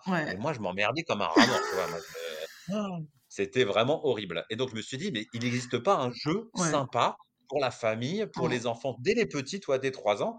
Et je me suis dit, bah, il n'existe pas, bah, on va essayer de le créer, tu vois. Ben, et, donc, on a, on a commencé à réfléchir. Alors, les contraintes étaient fortes, hein, parce que dès que tu veux faire jouer les enfants dès 3 ans, mmh. voilà, la famille. Alors, les familles, tu as des en as qui sont que deux joueurs parfois, toi, quand tu es un, parent solo avec mmh. ton enfant. Donc, tu n'es que deux, mais après, tu aussi, as aussi des, familles nombreuses qui peuvent être bah, 5, 6 ou 7. donc, la contrainte, elle est assez forte. Et, et en fait, moi, j'ai un groupe qui s'appelle les coulisses de Papa Chouche, mmh. où il y, a, y, a, 500 personnes dessus, et c'est des fans de ma page, mais pas des fans hystériques, tu vois, c'est des fans que j'ai choisis au hasard. Ils me disent, quand je, quand je mets des projets, ils me disent pas oui à tout, tu vois. Ils, disent, bah, et quand ils critiquent, ils critiquent fortement, tu vois. Ils ont raison, parce que ça, permet hein. d'améliorer les bah projets. et donc, je leur ai dit, qu'est-ce mmh. que, si jamais je dois sortir un jeu, voilà, j'ai une idée de jeu de société, j'aimerais bien que ce soit un peu comme ça, quels sont mmh. les critères que vous voulez absolument dedans? Et ils m'ont dit tous les critères qu'ils voulaient qu'il y ait dedans. Ils voulaient que ce soit un jeu qui dure pas longtemps, parce que les Monopoly de 2h30. Ah non, mais Monopoly, euh, franchement, euh, moi, au bout d'un moment, je fais, je le fais gagner. Je... Mais bien sûr, mais tu désespères, tu, mais tu ah, abandonnes. Moi, j'abandonne. Hein, je fais, oui, t'as gagné, oui, oui, mais non, mais. Ou des fois, j'invente même des nouvelles règles. Je, dis non, mais on va inventer des nouvelles règles, on, on, dira que si, voilà, machin, pour faire gagner plus vite, tu vois. Mais, euh, mais oui, mais tu peux plus. Donc, ils voulaient un jeu qui était court. Mmh. Un jeu qui était court. Donc moi, toi, chouche ou pas chouche, il dure entre 10 et 15 minutes. C'est 15 minutes maximum de toute façon. Il voulait que ce soit un jeu qui soit pas cher. Donc on l'a sorti à moins de 10 euros. Il voulait que ce soit un jeu qu'on puisse rejouer plusieurs fois. Donc tu peux jouer quasiment, vu qu'il y a à peu près 200 cartes à l'intérieur et que tu utilises une quinzaine de cartes, tu peux jouer quasiment une quinzaine de fois avec des nouvelles cartes à chaque fois. Il voulait qu'on puisse jouer en famille. Donc c'est vraiment un jeu où tu joues en famille contre le jeu. Donc c'est un jeu coopératif. Ça c'est bien. Tu joues pas les uns contre les autres. Il n'y a plus les crises. Il n'y a pas la crise de, du petit dernier qui a perdu et qui, qui crise. Euh, en fait, si on perd, on perd tous. Si on gagne, on gagne tous. Donc, euh, donc ça règle le problème. C'est soit tout le monde pleure, mais ça arrive jamais parce qu'en fait, tu dis, bon, on va en refaire une petite et ça va aller. C'est ça, ça. Euh, donc voilà, il voulait que ce soit pas cher, qu'on puisse jouer aussi bien à deux joueurs qu'à 12 joueurs. donc une fois que j'avais toutes ces contraintes-là, et eh ben, on a réfléchi à un jeu et on a réussi à mettre toutes ces contraintes dans Chouchou pas chouche. Euh, et c'est pour ça aussi qu'il a super bien marché parce que euh, les gens, ils se disaient, bah franchement, pour 10 balles, c'est un jeu d'ambiance d'apéro en fait. Tu vois, c'est pas, il a pas, il a pas, il a pas une ambition. et puis on, se marre, hein. et... puis on se marre carrément. Moi, je l'ai, bah, bah j'ai joué, à, joué à ton jeu. Hein. les adultes aussi bien les adultes que les enfants. Bah oui, bah, il était sous le sapin pour Noël, ce jeu-là, et euh, je peux te dire qu'on s'est marré. Et on a eu des bonnes parties de rigolade, quoi. Et puis, c'était pas long non plus, et c'était vraiment, enfin, je trouve que c'est trop bien pour même nouer des relations en famille, enfin, se retrouver. C'est vraiment un jeu parfait. Vraiment, c'était le jeu à inventer. Merci, on s'est donné beaucoup de mal parce que c'est aussi beaucoup, beaucoup de boulot. Hein, tu vois, c'est six mois, de, six mois de développement à peu près pour pouvoir arriver à un processus qui, qui marche bien. Ouais. Euh, et ça, tu vois, c'est un truc aussi que les gens euh, sous-estiment énormément. Le hein. temps passé pour euh, eh sur projet. avant de sortir un projet, le temps que ça va te prendre. C'est ça. L'énergie que tu vas devoir déployer. Et puis maintenant qu'on a même notre maison d'édition, mmh qu'on sort nos propres livres à nous, l'argent que ça va te demander. C'est ça. Tu vois, c'est aussi ces données-là qui entrent en jeu. on voit que la partie émergée de l'iceberg et on voit le succès en fait, et on voit pas le chemin qui a mené au succès. Exactement. Et il y a des projets où tu as mis autant d'argent, autant d'énergie, autant d'enthousiasme et qui sont des flops. Tu vois, c'est ça aussi le truc. Et là, il faut réussir à se relever derrière, hein, à se dire, bon, allez, celui-là, il n'a pas marché, on va tenter autre chose. Mais toi, pour l'instant, tu n'as pas eu de flop. Non, j'ai pas eu de flop. C'est bien. Et parce que quand tu regardes bien, mmh. euh, je sors quoi? Un ou deux projets par an. Chaque projet, je mets au moins un an à le développer mmh avant de le sortir. Je prends le temps, que je m'entoure énormément. Ouais. C'est-à-dire que là, par exemple, donc le dernier livre qui est sorti, c'est le, donc le tome 2 qui s'appelle Le castor qui rêvait d'avoir un ami. alors, il faut euh, déjà qu'on revienne ah, au tome 1. Parce que après le jeu, tu es parti dans l'univers des livres pour enfants. C'est pourquoi j'ai fait ça? Non, dis-moi parce que ça fait 7 ans que je raconte deux histoires tous les soirs à mes fils. Et, et que je me suis dit, bah en fait, ça pourrait être cool, vu que t'es auteur, mon ami, bah, autant, autant sortir une histoire pour eux, quoi, qui leur ferait plaisir. et t'es passé au livre pour enfants. Et avec le titre Le lion qui avait perdu sa queue. Alors, moi, j'aimerais bien que tu reviennes sur, parce qu'il y a plein de choses à dire hein, quand même sur ce, sur ce livre-là. Alors, le, lion, le lion qui avait perdu sa queue, donc c'est un projet. Euh, la genèse, l'origine, c'est qu'en fait, un soir, je racontais une histoire à, Jules et à Maë. Mmh et en, fait, dans cette histoire, je sais plus laquelle c'était exactement, mais en fait, dans cette histoire, à un moment donné, l'auteur, il a mis une phrase. Et quand je l'ai lu avec mon esprit d'adulte, j'ai vu mmh une connotation sexuelle à cette, à cette phrase-là. Que Jules et Maë ont absolument pas vu, tu vois? bah non, mais dans ma, tête, euh dans ma tête, je me suis dit, c'est mmh. impossible que l'auteur, en écrivant cette phrase-là, il n'ait pas pensé aux parents qui allaient raconter l'histoire et qu'il allait les faire rire, tu vois? donc, et je me suis dit, donc ça, voilà, c'est resté un peu dans ma tête, et je me suis dit, mais en fait, ça n'existe pas un livre comme ça, avec un espèce de double niveau de lecture, mmh une histoire super chouette pour les enfants, et en fait, pour les parents, hyper dur à lire, parce qu'il y a plein de références humoristiques, avec des doubles niveaux de lecture qui les feraient marrer, tu vois? Et je me suis dit, mais en fait, ce concept-là, il n'existe pas. Mmh Heu, je connais pas. Je connais des livres où il peut y avoir une ou 2 petites phrases à l'intérieur avec une petite connotation ou un Ouais, dessin un petit peu suggestif, tu vois? J'en connais. Mais un livre qui est construit comme ça, ouais, j'en connaissais pas. J'ai demandé un peu autour de moi, personne n'en connaissait. Et donc là, il y a 2 possibilités, hein. Soit tu Mmh. as une idée de génie, Mmh soit c'est l'idée la plus pourrie du monde. Il y a que 2 possibilités, hein, c'est Ouais. l'une ou l'autre, tu vois? Et donc je me suis dit: «Bah, je vais écrire l'histoire». Mmh Donc j'ai écrit l'histoire du lion qui avait perdu sa queue. Ouais, l'histoire d'un lion qui a perdu sa queue et qui est persuadé que sa femme, heu, donc la sa lionne d'amour, ne l'aimera plus s'il n'a plus de queue. Mmh Donc il essaye de la retrouver, il la retrouve pas et puis il essaye il demande à 3 animaux s'ils peuvent lui prêter sa queue parce qu'il trouve que ces ces animaux ont des queues particulièrement intéressantes et qu'il pourrait Ouais, leur prendre. Ouais, Donc voilà, donc c'est une histoire sur la tolérance pour les enfants, sur ouais, l'acceptation de soi. ouais, Heu, pour la petite histoire, le lion, c'est moi, la lionne, c'est ma femme, heu et la métaphore, c'est moi avec ma avec ma perte de poids, qui à un moment donné, j'ai cru que ma femme ne m'aimerait plus parce que j'avais beaucoup changé. C'est ce qu'on disait tout à l'heure, quoi, qu'elle a été vraiment auprès de bah, toi parmi et en fait, moi, je mets vraiment beaucoup, beaucoup de moi dans mes dans mes projets, tu vois? Je mets beaucoup de moi, de ma vie, de choses qui m'intéressent et qui, qui sont engageantes. ouais. Donc voilà, donc on a on a ces j'ai écrit cette histoire-là, je la trouve chouette et heu, je me dis: «Bah, faudrait qu'il y ait quelqu'un qui la dessine» et et donc là, je pense à à plusieurs personnes et je Ouais, pense à Yannick Vicente, qui est un illustrateur que moi je suivais depuis, heu, longtemps sur les réseaux Mmh sociaux. On était déjà en contact, on discutait déjà un peu et Mmh. je lui envoie le le livre en lui disant: «Bah, voilà, j'aimerais bien que tu dessines ce bouquin-là, Mmh qu'est-ce que tu en mh. penses? Et après on ira voir s'il y a une maison d'édition qui veut bien de nous». Ouais. Et il le lit et me dit, «Waouh, Wow, tu as été loin, va falloir Ouais, retravailler un peu le texte et tout ouais, ça. Je dis: «OK, bon, on retravaille le texte, mais est-ce que tu veux le dessiner?» et il me dit: «Allez, je le dessine, on tente le coup». Heu, donc j'ai retravaillé le texte pour l'adoucir un peu. D'accord, parce que ah au départ, c'était, heu, trop brut de pomme, au au dé au départ, il passait pas. Ah ouais. C'était un peu trop rude, tu vois? Et puis c'était pas c'était mon premier livre pour enfants, c'était pas Ouais, hyper bien tourné, c'était pas ouais. tout était pas bien adapté, heu, donc on a on a retravaillé le texte pour qu'il soit vraiment plus plus acceptable et que malgré tout, il y ait toujours ce double niveau de lecture qui fasse Ouais, marrer les parents et heu, Yannick, il a dessiné les il a fait un superbe dessin parce qu'il dessine super bien. Yannick et donc on avait un bon texte et des et des dessins et on l'a mh. présenté à des maisons d'édition et Et comment ils l'ont accueilli? Ils l'ont tous refusé. Ouais, Ils l'ont tous refusé parce que, parce qu'ils voulaient pas associer leur image à ce type ouais, d'histoire. Je ouais. peux tout à fait comprendre, tu vois? C'était trop novateur, et tu étais trop, en avance pour eux.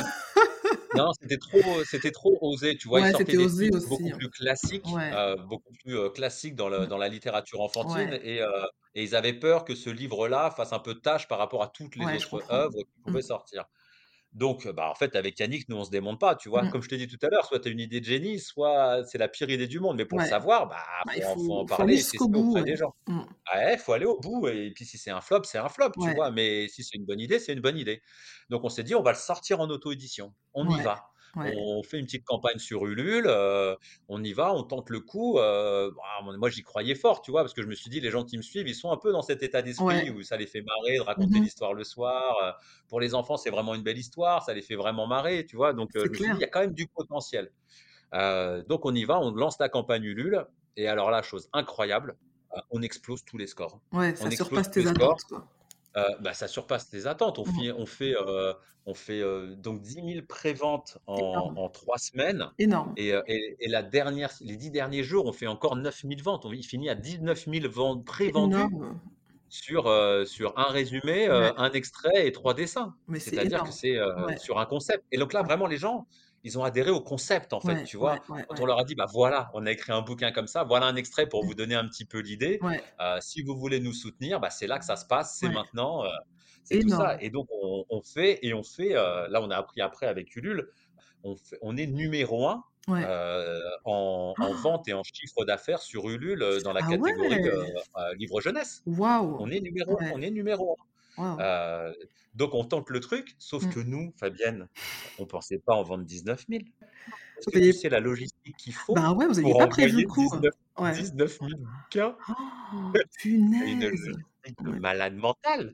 C'est-à-dire qu'à l'imprimeur, heu, ouais, on lui fait faire des devis pour 25 000 livres imprimés, tu vois? ouais. Heu et et en fait, jamais, jamais tu imprimes 25 000 livres, Ouais, heu, d'un coup. Donc en fait, l'imprimeur, il a arrêté sa chaîne de production pour nous passer en priorité. Non, mais c'est ça et après, en fait, derrière nous, il y avait Mmh. des goodies. Donc Ouais, on a imprimé, je sais pas, genre 14 000, heu, marque-pages, heu, énorme, qua énorme. 14 000 ex libris et tout ça et on avait je sais pas, mais je me demande si c'est pas 14 000 enveloppes à Ouais. faire et à envoyer.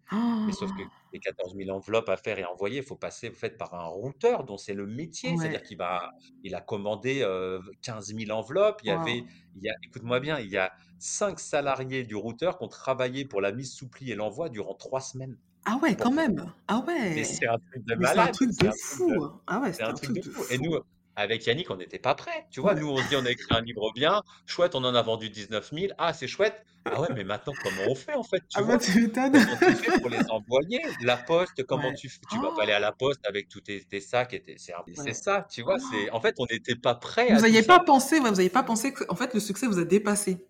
Exactement, Ouais. exactement et heu et en fait, le le la chance qu'on avait, c'est que vu que c'était des préventes, Ouais. heu, on avait l'argent. En fait, toi, tu avais l'argent, il fallait Ouais. juste le dépenser le plus intelligemment Ouais. possible pour que les gens aient le plus rapidement possible leur, heu, Bah, leur leur livre. livre Ouais. et en fait, le truc qui s'est passé aussi, c'est que normalement, il devait pas sortir en librairie, mais Mmh quand on vend 19 000 en Ah prévente, ben, ça bah, tu en ouais, tu en tu tu en attires tu en tu en l'attention. imprimes un peu plus. Bah, voilà, tu Ouais. attires l'attention, Ouais. heu, donc on en on en fait 5-6 000 en plus. Ouais.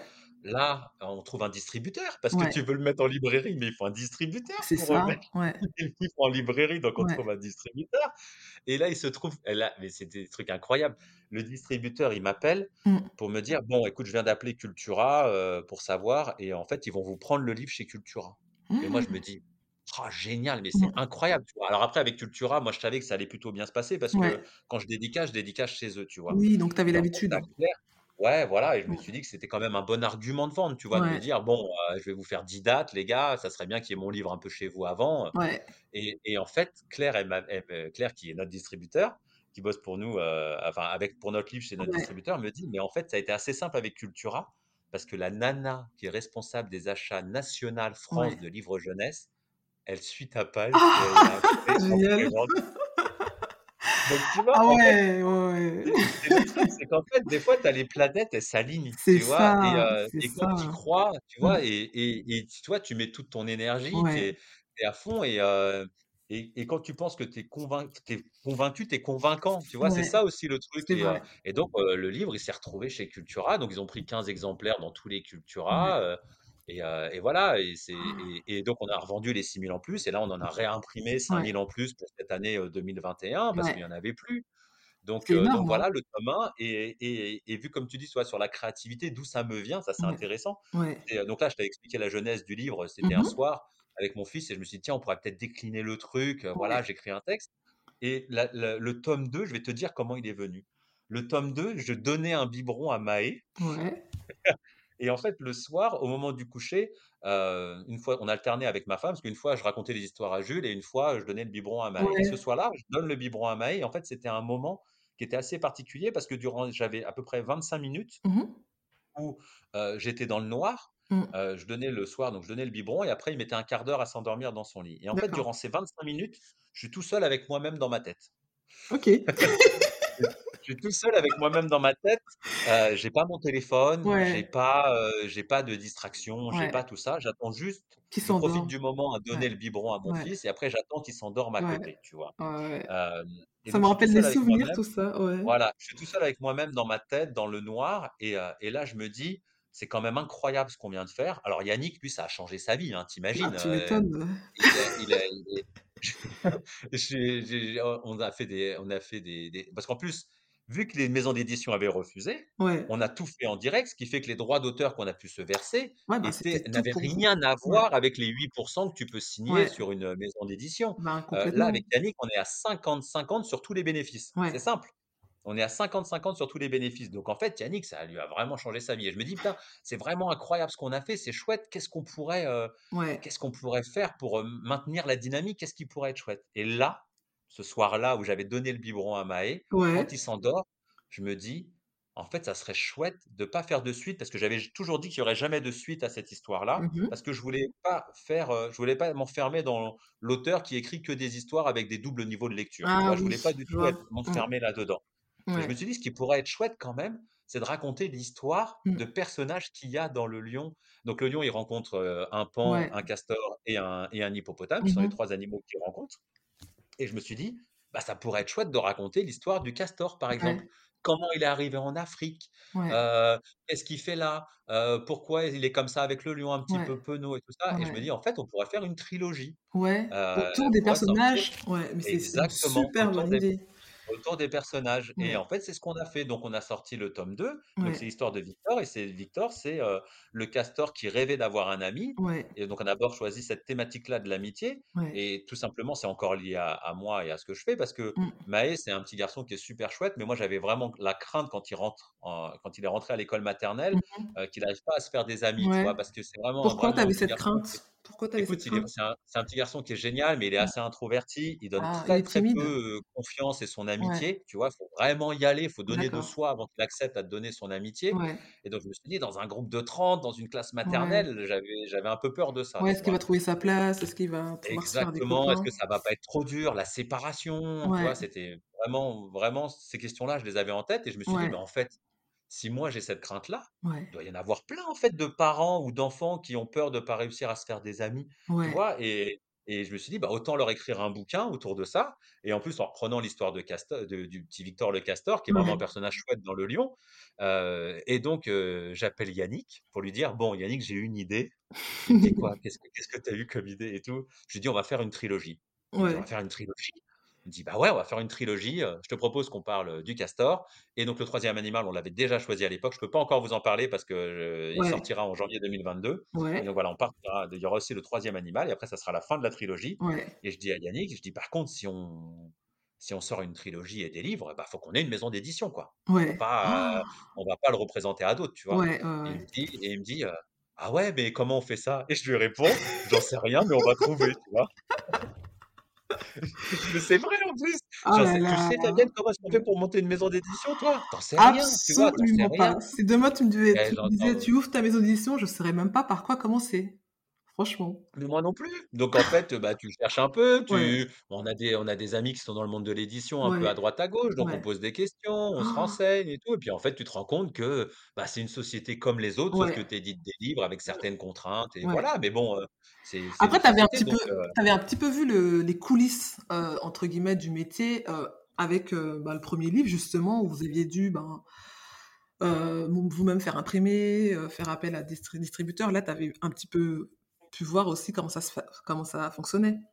Pas dans Ouais, sa vrai, bah globalité, mais une partie. ouais, bah, heu, pas dans sa globalité, tu as raison, mais par exemple, tu vois, le 1er, on l'avait fait la partie, heu, artistique et créative, on l'avait fait que tous les 2, tu vois? Ouais. Alors que là, par exemple, sur le tome 2, Mmh. heu, Marie, mon éditrice, c'est elle qui a fait le suivi du livre, tu vois? ouais. On l'a payée pour faire le suivi du Ouais. livre parce qu'on savait que le tome 2, il fallait vraiment qu'il soit exceptionnel, tu vois? Qu'il soit Ouais. vraiment super bon Ouais. pour que les gens, ils suivent sur le tome 3. Oui. L'enjeu, il était pas sur le le 1, ça a été une incroyable surprise, Mmh mh. mais en même temps, c'était un concept qui était hyper original. Ouais. Donc on s'est dit: «Bah, pour le tome 2, on va revenir sur un truc plus classique». Alors il est Ouais. drôle quand même, hein, il y a quand même Oh des il est bien. pas me refaire? Non, il est Bah bien et en plus ses dessins sont les dessins sont juste magnifiques, quoi. Ouais. Et bah, Yannick. Yannick Vicente, c'est un artiste incroyable et puis en plus, ce qui est génial, c'est qu'il s'est amélioré, tu vois? En en dessin sur l'année et demie qui est passée. Ah bah, oui. C'est-à-dire que moi, je me suis amélioré sur l'écriture, Yannick, il s'est amélioré sur la Mais on s'améliore toujours, hein. On s'améliore toujours de toute façon en tant qu'artiste, on évolue et et notre trait heu, évolue aussi. le le truc que j'ai, tu vois, Mmh. c'est que parfois quand je regarde le lion qui avait Mmh. perdu sa queue, je me dis: «Ah ouais, mince, en tant qu'écriture, là, c'est pas assez Ah ouais? punchy» ou dans les textes ou Tu dans vois dans le les dessin, failles, Yannick tu vois les failles, Yannick, il dit: Mmh. «Ah ouais, voilà». C'est-à-dire que tu revois les failles, mais à Ouais. l'époque, j'étais hyper fier de ça et comme là, je sais d'avance quand je verrai le tome 3, je me Ouais. dirai: «Ah, le tome 2, il était pas si dingue que ça»? Mais mais on a fait du mieux au moment où on était, tu vois? C'est ça, le truc ça. et après, moi, je les regarde avec beaucoup, tu vois, je re je regardais aussi parfois le le 1er livre que j'ai sorti, en fait, il est chouette, mais ça Mmh. j'ai j'ai progressé dans l'écriture, ça se sent et Bah, heureusement d'ailleurs, oh, ce que j'allais dire, Heureusement. qu'en regardant les choses qu'on a fait dans le passé, heureusement qu'on a ce regard-là parce que si, on n'a pas ce regard-là, ça veut dire qu'on n'a pas progressé, qu'on n'a pas évolué qu'on a toujours le enfin, le même mood, quoi, qu'on va toujours dans la même direction. Donc c'est bien d'avoir aussi ce regard critique sur ce ce qu'on a pu faire avant et sur, Ouais, ça. ce qu'on avait rendu, Donc le donc travail. tu avais raison, tu vois? Sur le 1, on a vu un peu la partie, obscure d'une Ouais. maison d'édition, tu vois? Ouais. Sur l'expédition, l'envoi. Donc le tome 2, ça a été plus facile à gérer. Ça a été beaucoup plus facile à gérer, et on a été plus efficace parce qu'on a on a on a fini on a clôturé la campagne le 5 mars, donc on en a Mmh. vendu 17 000. C'est quand même ça aussi le truc qui est complètement dingue, Mmh. que les gens, ils ont Ils ont encore suivi. suivi alors que Alors que tout le monde savait que le livre, il sortirait en librairie. Il est sorti en librairie d'ailleurs début juin. et en fait, les gens, ils soutiennent le projet, tu vois? Ils, savent que c'est hyper intéressant, que c'est chouette pour nous. Et en fait, si, si tu veux soutenir des pages ou des auteurs que tu aimes bien, bah, il n'y a rien de mieux que la prévente. C'est ça, qui va permettre de donner les fonds pour ensuite faire le reste. Exactement. Et, et, en fait, quand on a créé la maison d'édition, très tôt, avec Yannick, on avait vraiment dans l'idée de pouvoir sortir d'autres auteurs. de se dire. Que ce, serait, serait pas juste pour vous, mais exactement. Que, ce serait aussi ouvert à d'autres. Donner la chance à d'autres.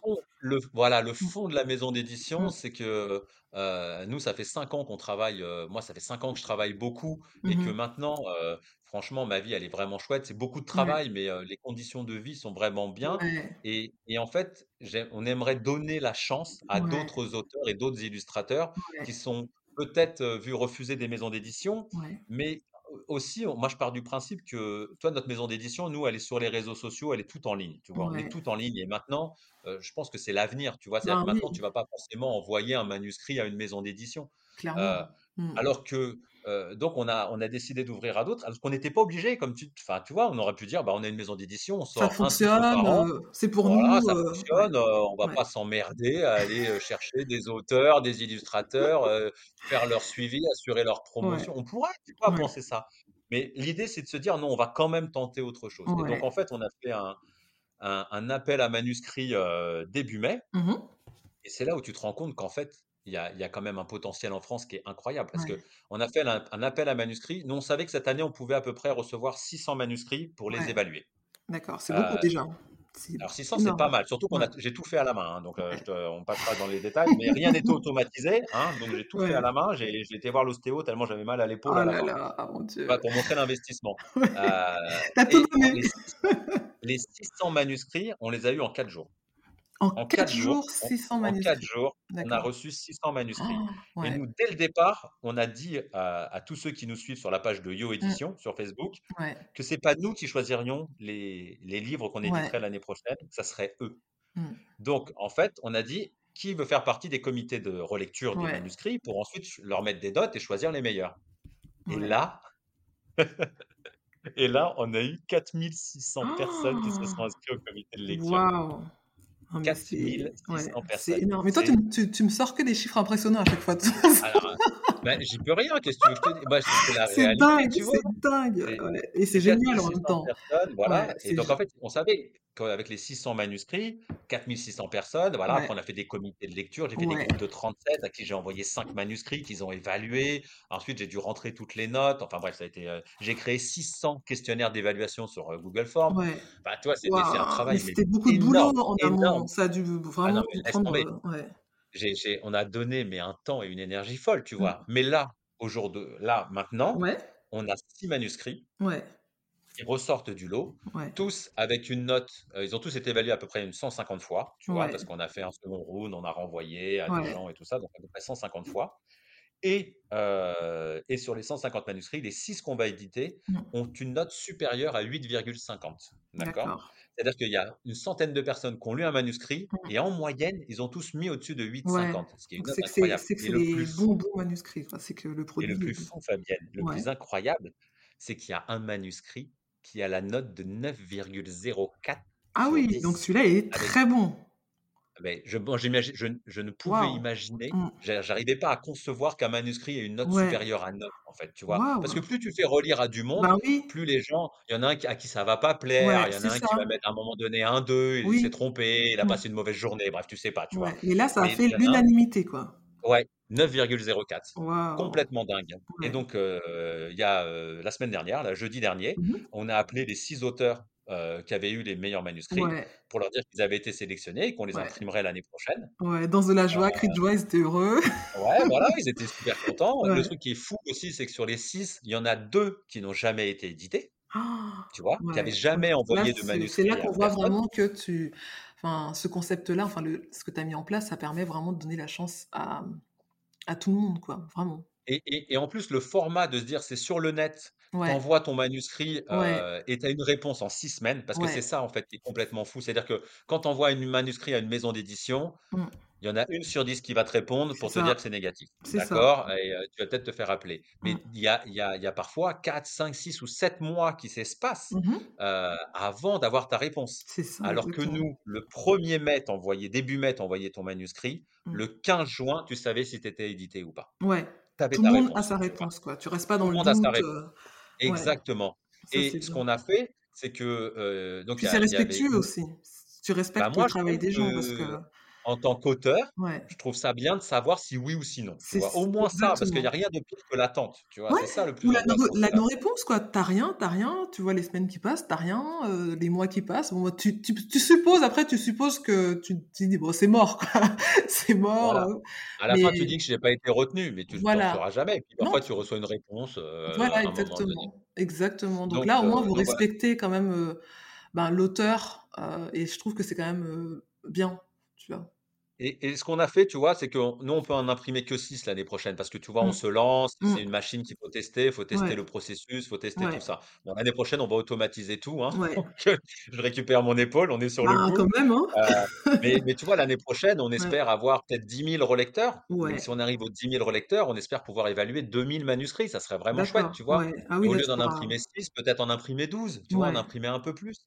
Mais là, tu vois, l'un des trucs, j'ai envoyé un mail à tous ceux qui avaient eu au-dessus de 8. Donc, mmh il y a à peu près une trentaine de manuscrits qui sont au-dessus de 8, où j'ai envoyé un mail à ceux-là mmh en leur disant voilà, nous, on n'a pas on peut pas vous éditer parce qu'on a, on est jeune, on débute et on peut pas. Si on veut faire les choses bien, faut pas qu'on fasse trop gros d'un coup. Mais j'ai aux auteurs qui ont plus de 8, je leur ai dit envoyez votre manuscrit à d'autres maisons d'édition. Même si c'est pas nous, il faut que votre manuscrit sorte avec une autre maison d'édition. Il est vraiment vraiment bon, tu vois. et en fait, on a eu plein de retours d'auteurs mmh. qui ont halluciné. Parce que tu as la maison d'édition qui te dit, nous, on peut pas. Voilà pourquoi est-ce qu'on peut pas, parce qu'on n'est pas assez puissant pour le faire. Mais si c'est pas nous, il faut que ton texte y sorte, tu vois. Et en fait, on a eu plein de retours hyper bah, positifs. tu m'étonnes, ça, c'est pas des choses auxquelles. Euh, enfin, ils doivent avoir l'habitude. Ben non, carrément pas. jamais. Tu as une maison d'édition qui va te dire, nous, on peut pas cette année parce qu'on est trop petit mais envoie-le à des maisons plus grandes et on espère qu'un ah non, ça n'existe nulle part. Hein. Ça n'existe nulle part. Sauf chez vous. bah ouais, c'est pour ça qu'on se dit qu'on est un peu atypique. On, atypique, c'est une, une. Enfin, là, tu as mis en place une maison d'édition qui, qui, qui, vient mais envoyer, mais valdinguer tous les codes préétablis des maisons d'édition dites traditionnelles, entre guillemets. Bah oui, on change, on sort, on met en, en fait, si tu veux, nous, on utilise des outils qu'on maîtrise. Donc, qu'est-ce qu'on maîtrise? On maîtrise les, réseaux sociaux. Ça, on les maîtrise très bien. C'est notre métier. Mmh. L'autre chose qu'on maîtrise plus ou, bien, plus ou moins bien, c'est quand même le site Internet et la possibilité d'avoir ces outils-là pour pouvoir recueillir, euh, recueillir les manuscrits et puis les faire évaluer euh, de façon la plus simple par les, par les, par les relecteurs. Et puis, la chose qu'on a et qu'on pas les maisons d'édition, c'est une communauté.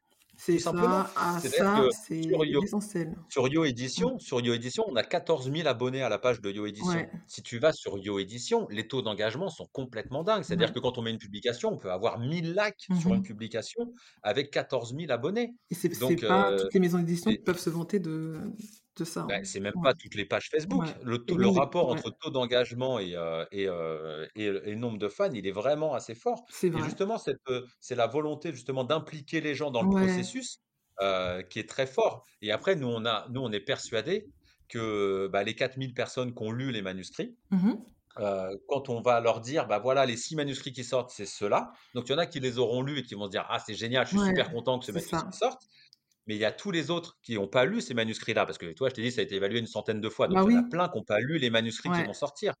Mais quand ils vont savoir que celui-là, il parle, par exemple, celui qui a eu 9,04, il parle de la thématique de la famille et de la diversité des familles. Tu vois? Euh, donc, euh, et de toutes les familles que tu peux croiser, euh, croiser dans le monde, surtout en France, tu vois.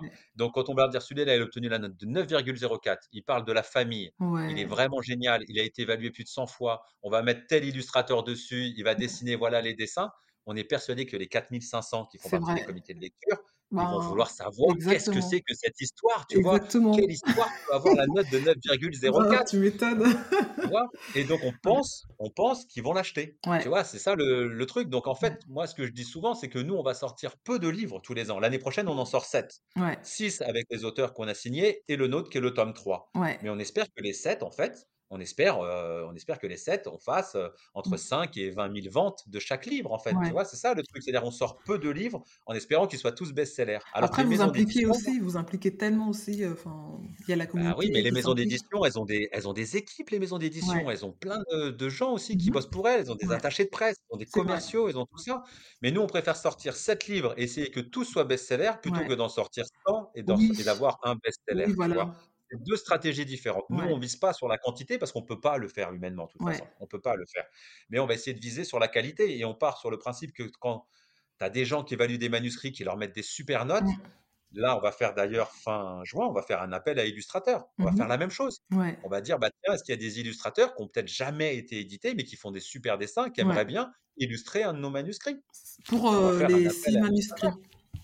Ben ouais, pour les. 6. Ouais. Maintenant, on a 6 manuscrits, nous on fait que des albums pour enfants, donc il nous faut bien 6 Ben illustrateurs pour dessiner ces manuscrits. Ben, c'est Donc, clair. heu, on verra bien qui arrive. Mais après, il y a quand même des choses qui sont assez folles quand même. Dans l'un des manuscrits, heu, ça raconte, c'est une histoire qui parle de la thématique de la mort en plus et qui est vraiment une Ouais. superbe histoire, vraiment Ouais. géniale. Heu, l'auteur, donc quand je l'ai appelé, il était hyper content. Il a écrit Ouais. cette histoire pour sa fille parce que, il avait perdu quelqu'un dans sa famille et il est hyper content que ce texte ait été retenu, tu vois? Mmh Et il me dit il me dit, «Mais moi je fais aussi des dessins, est-ce que, je pourrais peut-être l'illustrer? Est-ce que je peux vous envoyer en fait des esquisses pour voir si ça conviendrait?» Peu ça et je lui réponds: «Bah, avec grand plaisir. Si jamais, hésite pas à nous envoyer tes esquisses. Si on Ouais. voit que ça combine bien, c'est avec, heu, avec grand plaisir». Mais je lui dis: «Par contre, si c'est pas au niveau, c'est pas au niveau, quoi. Ouais. Nous, on veut sortir des livres qui soient Ouais, vraiment de beaux, quali, hein, vraiment bien». ouais. Voilà. C'est pas je vais pas te prendre parce que juste tu l'as écrit. Heu, pour moi, je fais bien la distinction entre le métier d'auteur et Ouais, d'illustrateur, tu ouais, vois? ouais, moi, donne-moi un crayon, on va pas vendre un bouquin, hein, tu vois? C'est très clair, tu vois? Donc c'est bien et donc le mec, il me dit: «D'accord, bah, je vous envoie des des des rushs, des trucs Mmh que j'ai faits et voici ma page pour que tu puisses aller voir». Ouais. Il m'envoie pas sa page. Le mec, il dessine pour DreamWorks. Ah ouais! Ah ouais, quand Le même. mec, il a écrit une histoire, il fait Génial! il réalise des courts métrages pour DreamWorks. Génial! donc Ouais. j'attends ses ses dessins, Ben, tu mais potentiellement, il y a quand même du niveau, tu vois? oui! Ça va pas être ça va pas être Ah 3 ouais, traits, un bonhomme ouais. bâton, quoi. Tu vois? On devrait être sur un truc, heu, un peu plus un peu un peu mieux, mais tu vois, c'est le hasard qui veut ça. Oui, Parce c que le mec, carrément, le carrément. mec, il bosse chez DreamWorks, il a En il a toute simplicité, en plus, le gars. En en toute simplicité, j'adore. «Oh, Ouais. fait, heu, je fais des petites gribouilles de temps en temps, mais» Et le et le mec et le mec, quand je lui et le moi, c'est ce que je trouve vraiment intéressant, c'est que quand je lui dis: «Si c'est pas au niveau, ça sera pas toi», il te dit: Ouais. «Évidemment». Tu Ouais. vois? Il te dit: «Bah Ouais, il est vraiment humble en plus, tu niveau». vois? C'est pas quelqu'un qui qui a un ego, Il heu, est tu vois? il est dans le top 6 des meilleurs manuscrits sur Ah 600 non! Mmh. et il te dit: «Bah, je fais des dessins, est-ce que je pourrais vous proposer quelque chose?» et moi, je dis. «Bah, avec grand plaisir», Ouais. heu et en fait, le mec, c'est peut-être un super dessinateur, mais je t'a le même pas dit, au «Je travaille», tu sais, enfin, Jamais. tu vois? Vra vraiment pas, quoi. Il est venu vraiment en toute simplicité, en toute, humilité, heu: «Au fait, heu, je peux proposer aussi mes services», heu, mais c'est génial, franchement, Et moi, je trouverais ça génial, tu vois, que Mmh. ce soit finalement lui qui Ouais, illustre son propre livre, parce que l'histoire, elle va être belle, tu vois, si c'est ça. Mais si finalement, ses Mmh mh. dessins, ils sont pas au niveau ou Mmh mh. alors, il a pas le temps, parce que chez les illustrateurs, il y a la notion de temps qui est hyper Bah importante, oui. hein, tu vois? S'il a pas le temps et ben, on prendra un autre illustrateur, on lui prendra le meilleur illustrateur qu'on aura trouvé pour pouvoir faire des super dessins à son histoire et il sera aussi content, tu vois? En fait, il sera aussi ravi de clair. ça, hein. Donc Ouais. heu, donc voilà, donc tu vois la la la sur la thématique de la créativité, en fait, moi j'ai des idées et ben, on y va, on essaye, on les teste et Mmh. heu et on essaye d'aller au bout et Ouais. et en fait, globalement, ça ça marche vraiment bien parce qu'on se donne les moyens de nos Ouais. réussites, hein. Tu fais pas à moitié, quoi. Tu ah tu ouais, fais non. pas des petits 2-3 essais, bon allez, tu tu y vas, quoi. Tu y vas franco et tu t'investis à fond, tu mets toute ton énergie et tu t'entoures aussi et tu sais t'entourer. C'est exactement ça. C'est seul. qu'en fait, moi je connais mes forces et mes faiblesses. Tu vois, Ouais. par exemple, j'ai une une énorme faiblesse, c'est que Mmh. je fais des fautes d'orthographe. Ouais. C'est terrible pour un auteur, tu vois, Ouais. de faire des fautes d'orthographe. Donc en fait, j'écris, Mmh. j'écris toujours parce que ça m'a jamais empêché d'écrire, de Ouais. de faire des fautes d'orthographe. Mmh mh. Mais je sais que mon texte, il va être relu, heu, je sais pas, 5 fois par 2 correctrices professionnelles pour être sûr qu'il n'y ait pas une seule faute à l'intérieur, Ouais.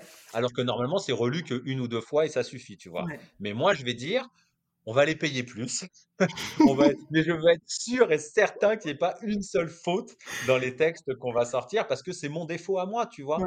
Donc heu, je conscience, c'est bien. voilà, j'en ai Mmh. conscience, je travaille dessus, Mmh. mais c'est pas suffisant pour sortir un bouquin. Faut pas qu'il y ait une seule faute dans un livre pour enfants, donc Donc, il faut le faire relire, il faut le faire corriger. Ouais, ouais, Donc, clair. quand tu arrives à juger un peu ça, voilà, tu as des idées, Mmh. heu, tu tu essayes de les mettre en œuvre. L'idée, c'est de faire toujours des choses un peu nouvelles, tu vois? Mmh Qui sortent du lot et heu, de pas refaire un truc qu'on a déjà fait, C'est vois? Ça et de pas se reposer là sur ses lauriers quoi, de pas se dire: «C'est bon, je suis, je suis dans dans mon élément, je reste là, c'est comme ça que ça va être pour le restant de ma vie», quoi. Parce que tu aurais pu dire: «Ma page fonctionne bien, gagne bien ma vie, heu, avec, heu, je fais mes partenariats, heu, c'est bon, c'est parti, on reste là-dessus, je me prends pas plus la tête que ça».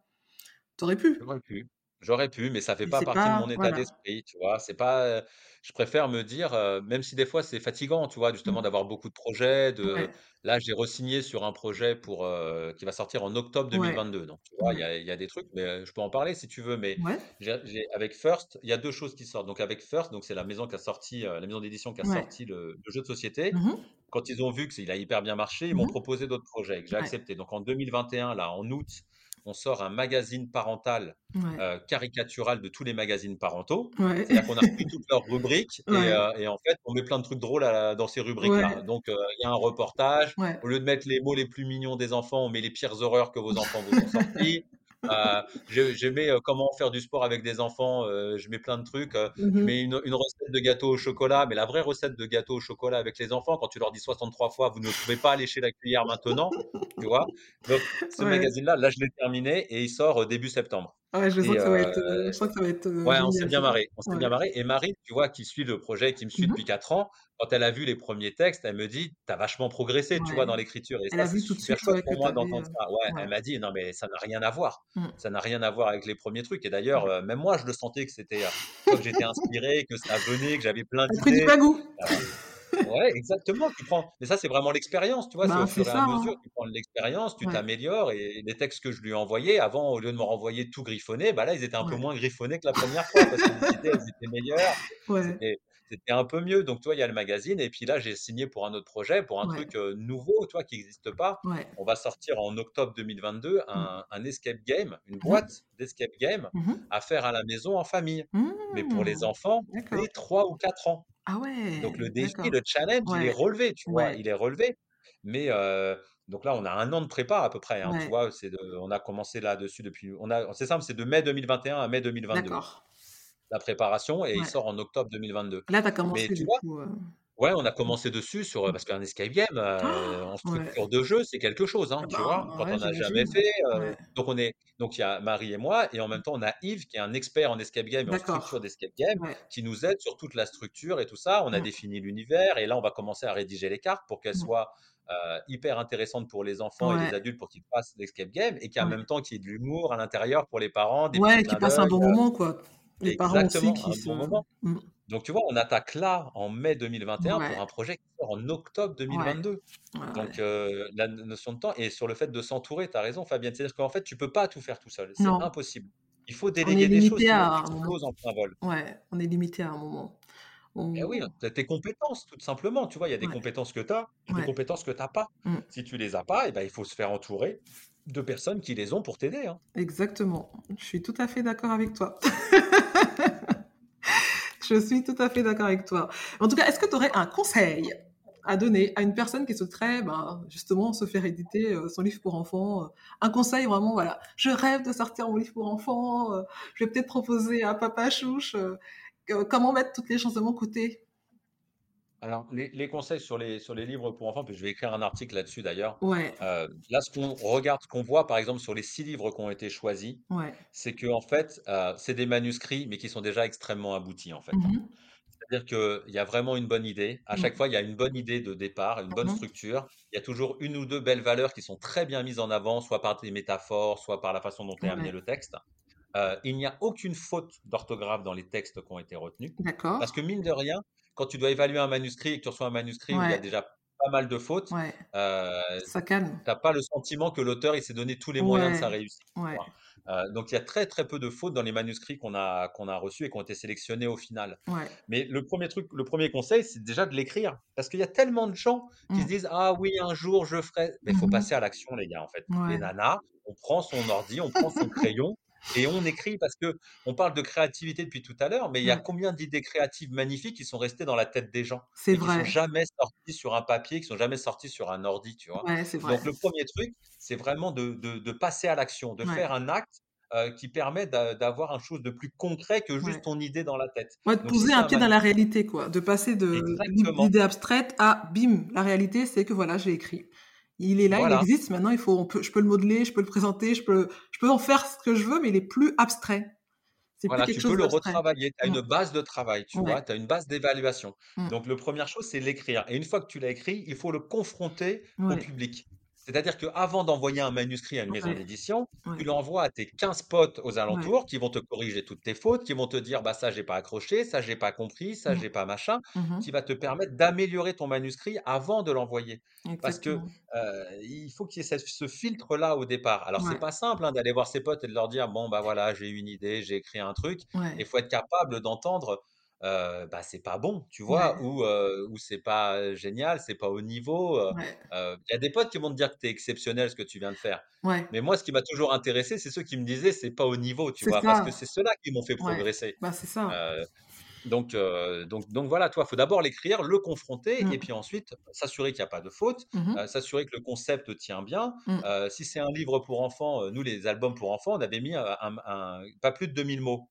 Il y a des gens qui se sont dit: «Ah ouais, c'est restrictif, c'est tout ça». Sauf Ouais. que les albums de plus de 2000 mots, il y a les enfants, ils les lisent pas, en fait, hein. Je vous le dis Ouais. tout de suite, ça s'appelle un roman après, hein. Donc, on va pas mettre des dessins d'enfants autour de ça, tu vois? C'est clair. Donc, donc tu vois, rentrer bien dans les il y a des codes quand même, tu vois, dans les dans les livres pour enfants, donc Ouais. faut essayer de rentrer dedans et heu et heu et ensuite l'envoyer. Alors soit à des maisons d'édition, Mmh mh. classiques, en envoyant des manuscrits classiques, Mmh mh. heu, soit attendre, bah, février-mars 2022, si tu as ton Word qui est prêt, bah, tu nous l'envoies à Yo Édition et il sera relu et tu auras un retour et un avis. Là, cette année, on n'a pas pu le faire ça, tu Ouais. vois? De de on a envoyé à tous les auteurs la note qu'a obtenu son manuscrit. mais sans Alors forcément faire de violent. retour.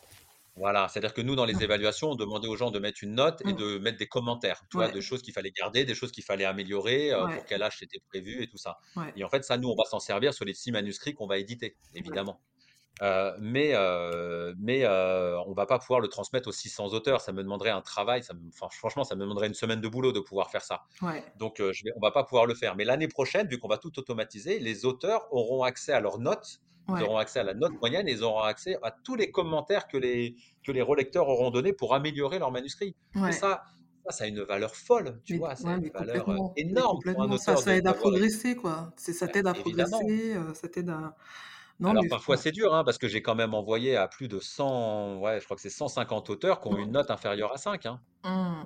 Ouais, c donc ça, c'est ouais. quand tu reçois ça, ça fait mal, tu te remets en question, heu, tu te remets en question, quoi. Exactement, Ouais. mais sauf que moi, ce que je dis toujours, vaut mieux savoir maintenant que ton Mmh. manuscrit il vaut moins de 5 pour le retravailler et Ouais. l'améliorer, pour le représenter l'année prochaine ou si jamais tu voulais le sortir en auto-édition, Ouais. bah, Au attends un moins peu tu mon gars, ouais, quoi et rebosse un retravaille peu ton encore, truc, tu ouais, vois? rebosse, rebosse dessus, quoi. Exactement. Rebosse dessus, Ouais. rebosse travaille dessus, il y a des choses à améliorer, tu vois? Ouais. Donc heu, donc voilà, donc sur en tout cas sur la sur la c'est hyper bien d'être créatif, mais il faut aussi être dans de l'action, tu vois? Il faut aussi à un moment donné poser des bases et se dire: «Bah tiens, on y va», heu. Toi aussi, toi Fabienne, quand tu as commencé à dessiner, Ouais. bah, au début tu avais tes dessins dans ta tête et puis tu t'es dit: «Tiens, je vais me dessiner» et puis après tu t'es dit: «Tiens, je vais les montrer à des gens Non, non, c'est même pas moi, les» c'est mon mari. Moi, je voulais les garder dans mon disque dur, dans mon ordi. C'est lui, derrière mon dos, il les a il les a mis sur Facebook, hein, parce que je voulais bah, pas. il a bien fait. Je voulais pas, et c'est la meilleure décision qu'il ait faite? Parce qu'aujourd'hui, grâce à ça, grâce à cette décision-là oui, mais la confrontation avec le public, c'est C'est une épreuve, hein. essentiel. C'est une épreuve, mais c'est essentiel Ouais. pour savoir si tu es dans le vrai ou pas. Mais c'est vrai que, ouais, tu peux pas sinon savoir. tu bah, tu peux pas savoir si tu as eu une bonne idée es dans ton ta pas réalité, dans ton monde, dans ta bulle et tu te fais tes propres films, quoi. Alors que quand tu le confrontes aux gens, eux, ils vont te dire clairement, heu, clairement bah, si tu rêves ou pas, ça va pas. Voilà, Ils vont te dire. «Ça va ou ça va pas» et au moins tu auras posé un truc sur, bah, ça, ça fonctionne et ça, ça fonctionne Ouais, pas. ouais. Parce que si tu restes que toi avec toi-même, tu sauras jamais, en fait, si tes dessins ou si ton texte ou si, heu, l'idée que tu as eue de création de ton entreprise, elle est bonne ou pas. Ouais. Tu en sais rien du tout, tu vois? Mmh, mmh, Alors que mmh. là, quand c'est confronté à un public, à une audience, bah, tu as un retour en direct, des choses qui vont et des choses à améliorer. Exactement. Et ça fait alors des fois, ça fait mal parce qu'on va te dire que ça, ça va pas. Bah, par exemple, le le tome, le tome 1, le tome 2 2 et le tome 3 mmh. ont été présentés au groupe qui s'appelle Les coulisses de Papa Chouchou. Ouais. Et sur le tome 1, je me suis fait éclater en vol par des gens qui m'ont dit non mais c'est pas possible de sortir un livre comme ça, ça c'est pas ça. Mais en ah même temps, ça m'a fait améliorer le texte. Sur le tome 2, ça a été déjà un peu plus un peu plus doux parce que le texte était déjà plus consensuel et, et je m'étais amélioré. Sur le tome 3, j'ai eu donc 60 retours de lecteurs qui m'ont dit il est chouette, tu ah, vois. Qui m'ont dit ah là, ça progresse, tu vois, il commence à être vraiment chouette la thématique, elle est originale. Vous avez raison d'aller dans cette thématique-là. C'est une thématique qui n'est quasiment jamais abordée dans les livres pour enfants, alors que pour nous, elle est essentielle. Donc, euh, toi, tu es conforté là-dessus. Et on va le retravailler avec, avec l'éditrice. Yannick qui va nous faire des super dessins. Donc, c'est pour ça qu'après, on arrive à sortir des livres qui sont, euh, qui sont au niveau. C'est parce qu'avant, ils se sont fait éclater des dizaines de fois. des dizaines de fois, ils se sont fait éclater. non, mais c'est trop, trop intéressant. Franchement, le, enfin, ce que tu dis là, c'est vraiment intéressant. Toutes les parties hein, qu'on a abordées, euh, la partie créa, la partie euh, production, la partie de se mettre en action aussi, euh, c'est totalement ça. Que puis-je dire d'autre que tu es vraiment une source d'inspiration Moi, je te l'ai dit. Hein, enfin, je t'ai rencontré. Quand est-ce qu'on s'est rencontré? Il y a 3-4 ans? Ah, une ans, je pense, ouais. La première fois il y a 3 ans, je pense. Ouais, et moi, je me souviens de notre première rencontre où je enfin, j'avais été surprise par ta simplicité, et ta gentillesse et le fait que tu te prennes pas la tête aussi, que tu sois pas, enfin, tu te prennes pas la grosse tête. Et, euh, et ce côté authentique, en fait, tu arrives à le transmettre à travers tous tes projets. Que ce soit ta page. Après, il faut, faut, relativiser. Je Je suis pas Bill Gates, quoi. Tu vois, à un moment donné, euh, j'ai rien, j'ai rien révolutionné euh, de rien du tout. Tu vois, j'ai une page Facebook qui est suivie, qui est sympa. Euh, mais je pense que le côté authentique. Deux livres, deux livres pour enfants qui ont bien marché, mais après, ça arrive à tout le monde de faire un truc bien dans sa vie, un succès, tu vois? Le plus dur, c'est de tenir sur la longueur, tu vois? C'est ça. qui est vraiment le plus dur. Et pour moi, la vision que j'ai, c'est pour tenir sur la longueur, il faut réussir à se renouveler. C'est pour ça qu'il y a les livres pour enfants, mais en même temps, tu as le magazine. Mmh en même temps, je continue à écrire des textes sur ma vie de tous les jours qui sont accessibles gratuitement sur Facebook et qui mmh. font du bien à beaucoup de monde. Il y a l'escape game. Toi, l'idée, c'est de réussir à se renouveler et de partir sur des trucs où tu sais pas si tu vas réussir ou pas au départ. Mais tu, tu y vas. C'est pour ça que tu gardes le, les pieds sur terre aussi. C'est que, comme je te dis, c'est mon métier. Hein. Et si jamais mon métier s'arrête demain parce que finalement ça marche plus, et eh ben, je retournerai dans l'animation pour enfants que j'ai toujours aimé et ça sera aussi super, tu vois. Je ferai d'autres choses et j'aiderai des enfants à grandir le mieux possible et ça sera aussi hyper valorisant. Hein. c'est super, franchement. Je, je, je n'ai plus rien à rajouter, Olivier. tu vas te dire, en tout cas, c'était vraiment intéressant. Cette petite discussion était super intéressante et euh, et vraiment, merci. Merci à toi d'avoir bien voulu m'accorder euh, 1h40 de ton temps. Je regarde le compteur là, on est à 1h40. Bah, écoute, on espère que les gens l'écouteront et puis que ça inspirera des gens, tu vois, et qu'ils oseront passer à l'action. Ah, moi, j'en suis certaine. Ils oseront se dire euh, Allez, on y va, mon idée, elle est bonne. Euh, il a dit que sur Internet, ça coûtait pas si cher que ça. donc, euh, donc on y va. Hein. Ah, je pense que ça va. Ah oui, oui, mais je pense que ça va. Tu vas en inspirer euh, plus, plus d'une ou plein, plus d'un, parce qu'il y a aussi des, des, hommes qui nous écoutent. Et, euh, et vraiment. Et rappelez-vous toujours ce qu'on se dit avec Yannick et mon frère on n'est pas à l'abri d'un succès. Mais ça change tout dans le paradigme. Parce qu'il y a plein de gens qui vont dire ah, ah, oui, mais ça peut échouer, tu peux échouer. Ouais, mais tu peux aussi réussir en fait. Tu vois, tu n'es pas à l'abri d'un succès. Et alors parfois, le succès, il te dépasse et, il faut que tu arrives à mettre tout en œuvre derrière, tu vois? Mais tu n'es pas à l'abri d'un succès. Donc, bah, il vaut mieux vraiment tenter le truc et de se dire bah finalement tu vois c'était pas le bon moment c'était pas le bon moyen c'était pas le bon truc mmh que de finir à 60 ans en se disant je me rappelle à 20 ans j'avais une idée géniale. Et de regretter. j'aurais pu, être Mark Zuckerberg avec Facebook ah, bah finalement non. ah mais, mais c'est ce que j'ai tout le temps il n'y a pas pire que de se dire d'avoir le sentiment de regret et ça c'est ma c'était l'une de mes craintes de me dire que j'ai pas testé des choses j'ai pas tenté des choses et qu'arriver à je sais pas à la fin de ma vie je me dise mais pourquoi pourquoi j'ai pas tenté à ce moment-là, pourquoi j'ai pas essayé au moins. Donc euh, ouais, c'est exactement ça. D'où le podcast. D'où le podcast, c'est aussi une nouveauté, un truc. Non mais c'est vrai, ça permet de se renouveler, de réimpulser, de. Exactement. Et puis tout, tout se nourrit, tu vois. C'est ça qui est assez intéressant, c'est que en même temps que tu fais le podcast, et eh ben en fait ça va aussi peut-être te donner des ah, idées pour complètement. tes. Et tu vas rencontrer des gens qui vont peut-être t'aider justement à faire autre chose, tu vois? exactement. les rencontres, elles sont hyper importantes, tu vois, sur les gens que tu rencontres, comment est-ce qu'elles t'aident, comment est-ce que tu acceptes leur aide, comment tu vas leur rendre leur aide un peu plus tard, tu vois? Y a, ça joue énormément, tu vois. Hein. Merci à toi, Olivier. Merci beaucoup. pour tes sages paroles. Hein. Et même si t'es pas Bill Gates, euh, voilà, t'es notre papa chouche national. c'est déjà pas mal. Hein. Bill Gates, je l'envie pas tellement. Il doit avoir une responsabilité de malade sur ses épaules. Déjà, moi, avec une petite maison d'édition qui me livre, je tremble à certains moments. Alors, je t'explique pas Bill Gates, quoi. Non, non, mais c'est ça. Ah reste, reste tel que tu es, voilà. Exactement. Merci. en, tout cas, un grand, un grand merci de m'avoir invité. Et puis, j'espère vraiment que ça, cet épisode plaira à beaucoup de monde. Et puis, euh, ah, bah, vous savez me trouver. Hein. Si jamais vous avez des questions, je réponds à tout le monde sur ma page de Papa Chouche. Donc, euh, n'hésitez pas à m'écrire. Je vous répondrai avec grand plaisir. merci beaucoup, en tout cas. Ciao. Alors, un grand merci à toi, très chère auditrice, très cher auditeur, si tu es arrivé au bout de cet enregistrement. Je l'avoue, c'était très long aujourd'hui, mais que veux-tu? Quand on a des choses à dire, il faut que ça sorte. Et puis, euh, c'était hyper intéressant, pêche. J'attends donc tes retours sur cet épisode. Tu peux me faire tes retours euh, sur mes réseaux sociaux, euh, Queen Mama Style, le spot des créatives sur Instagram. Tu peux aussi me laisser ton, tes avis, une notation et me faire un petit commentaire sur Apple Podcast et sur les autres plateformes en fait d'écoute de podcast. Si tu veux du fun dans ta vie, n'hésite pas à aller t'abonner aux pages Facebook et Instagram de Papa Chouche. Hein et euh, n'oublie pas aussi de partager cet épisode à une personne à qui ça fera du bien euh, d'écouter ces douces paroles. En attendant le prochain épisode, je te dis prends soin de toi. À très bientôt. Bye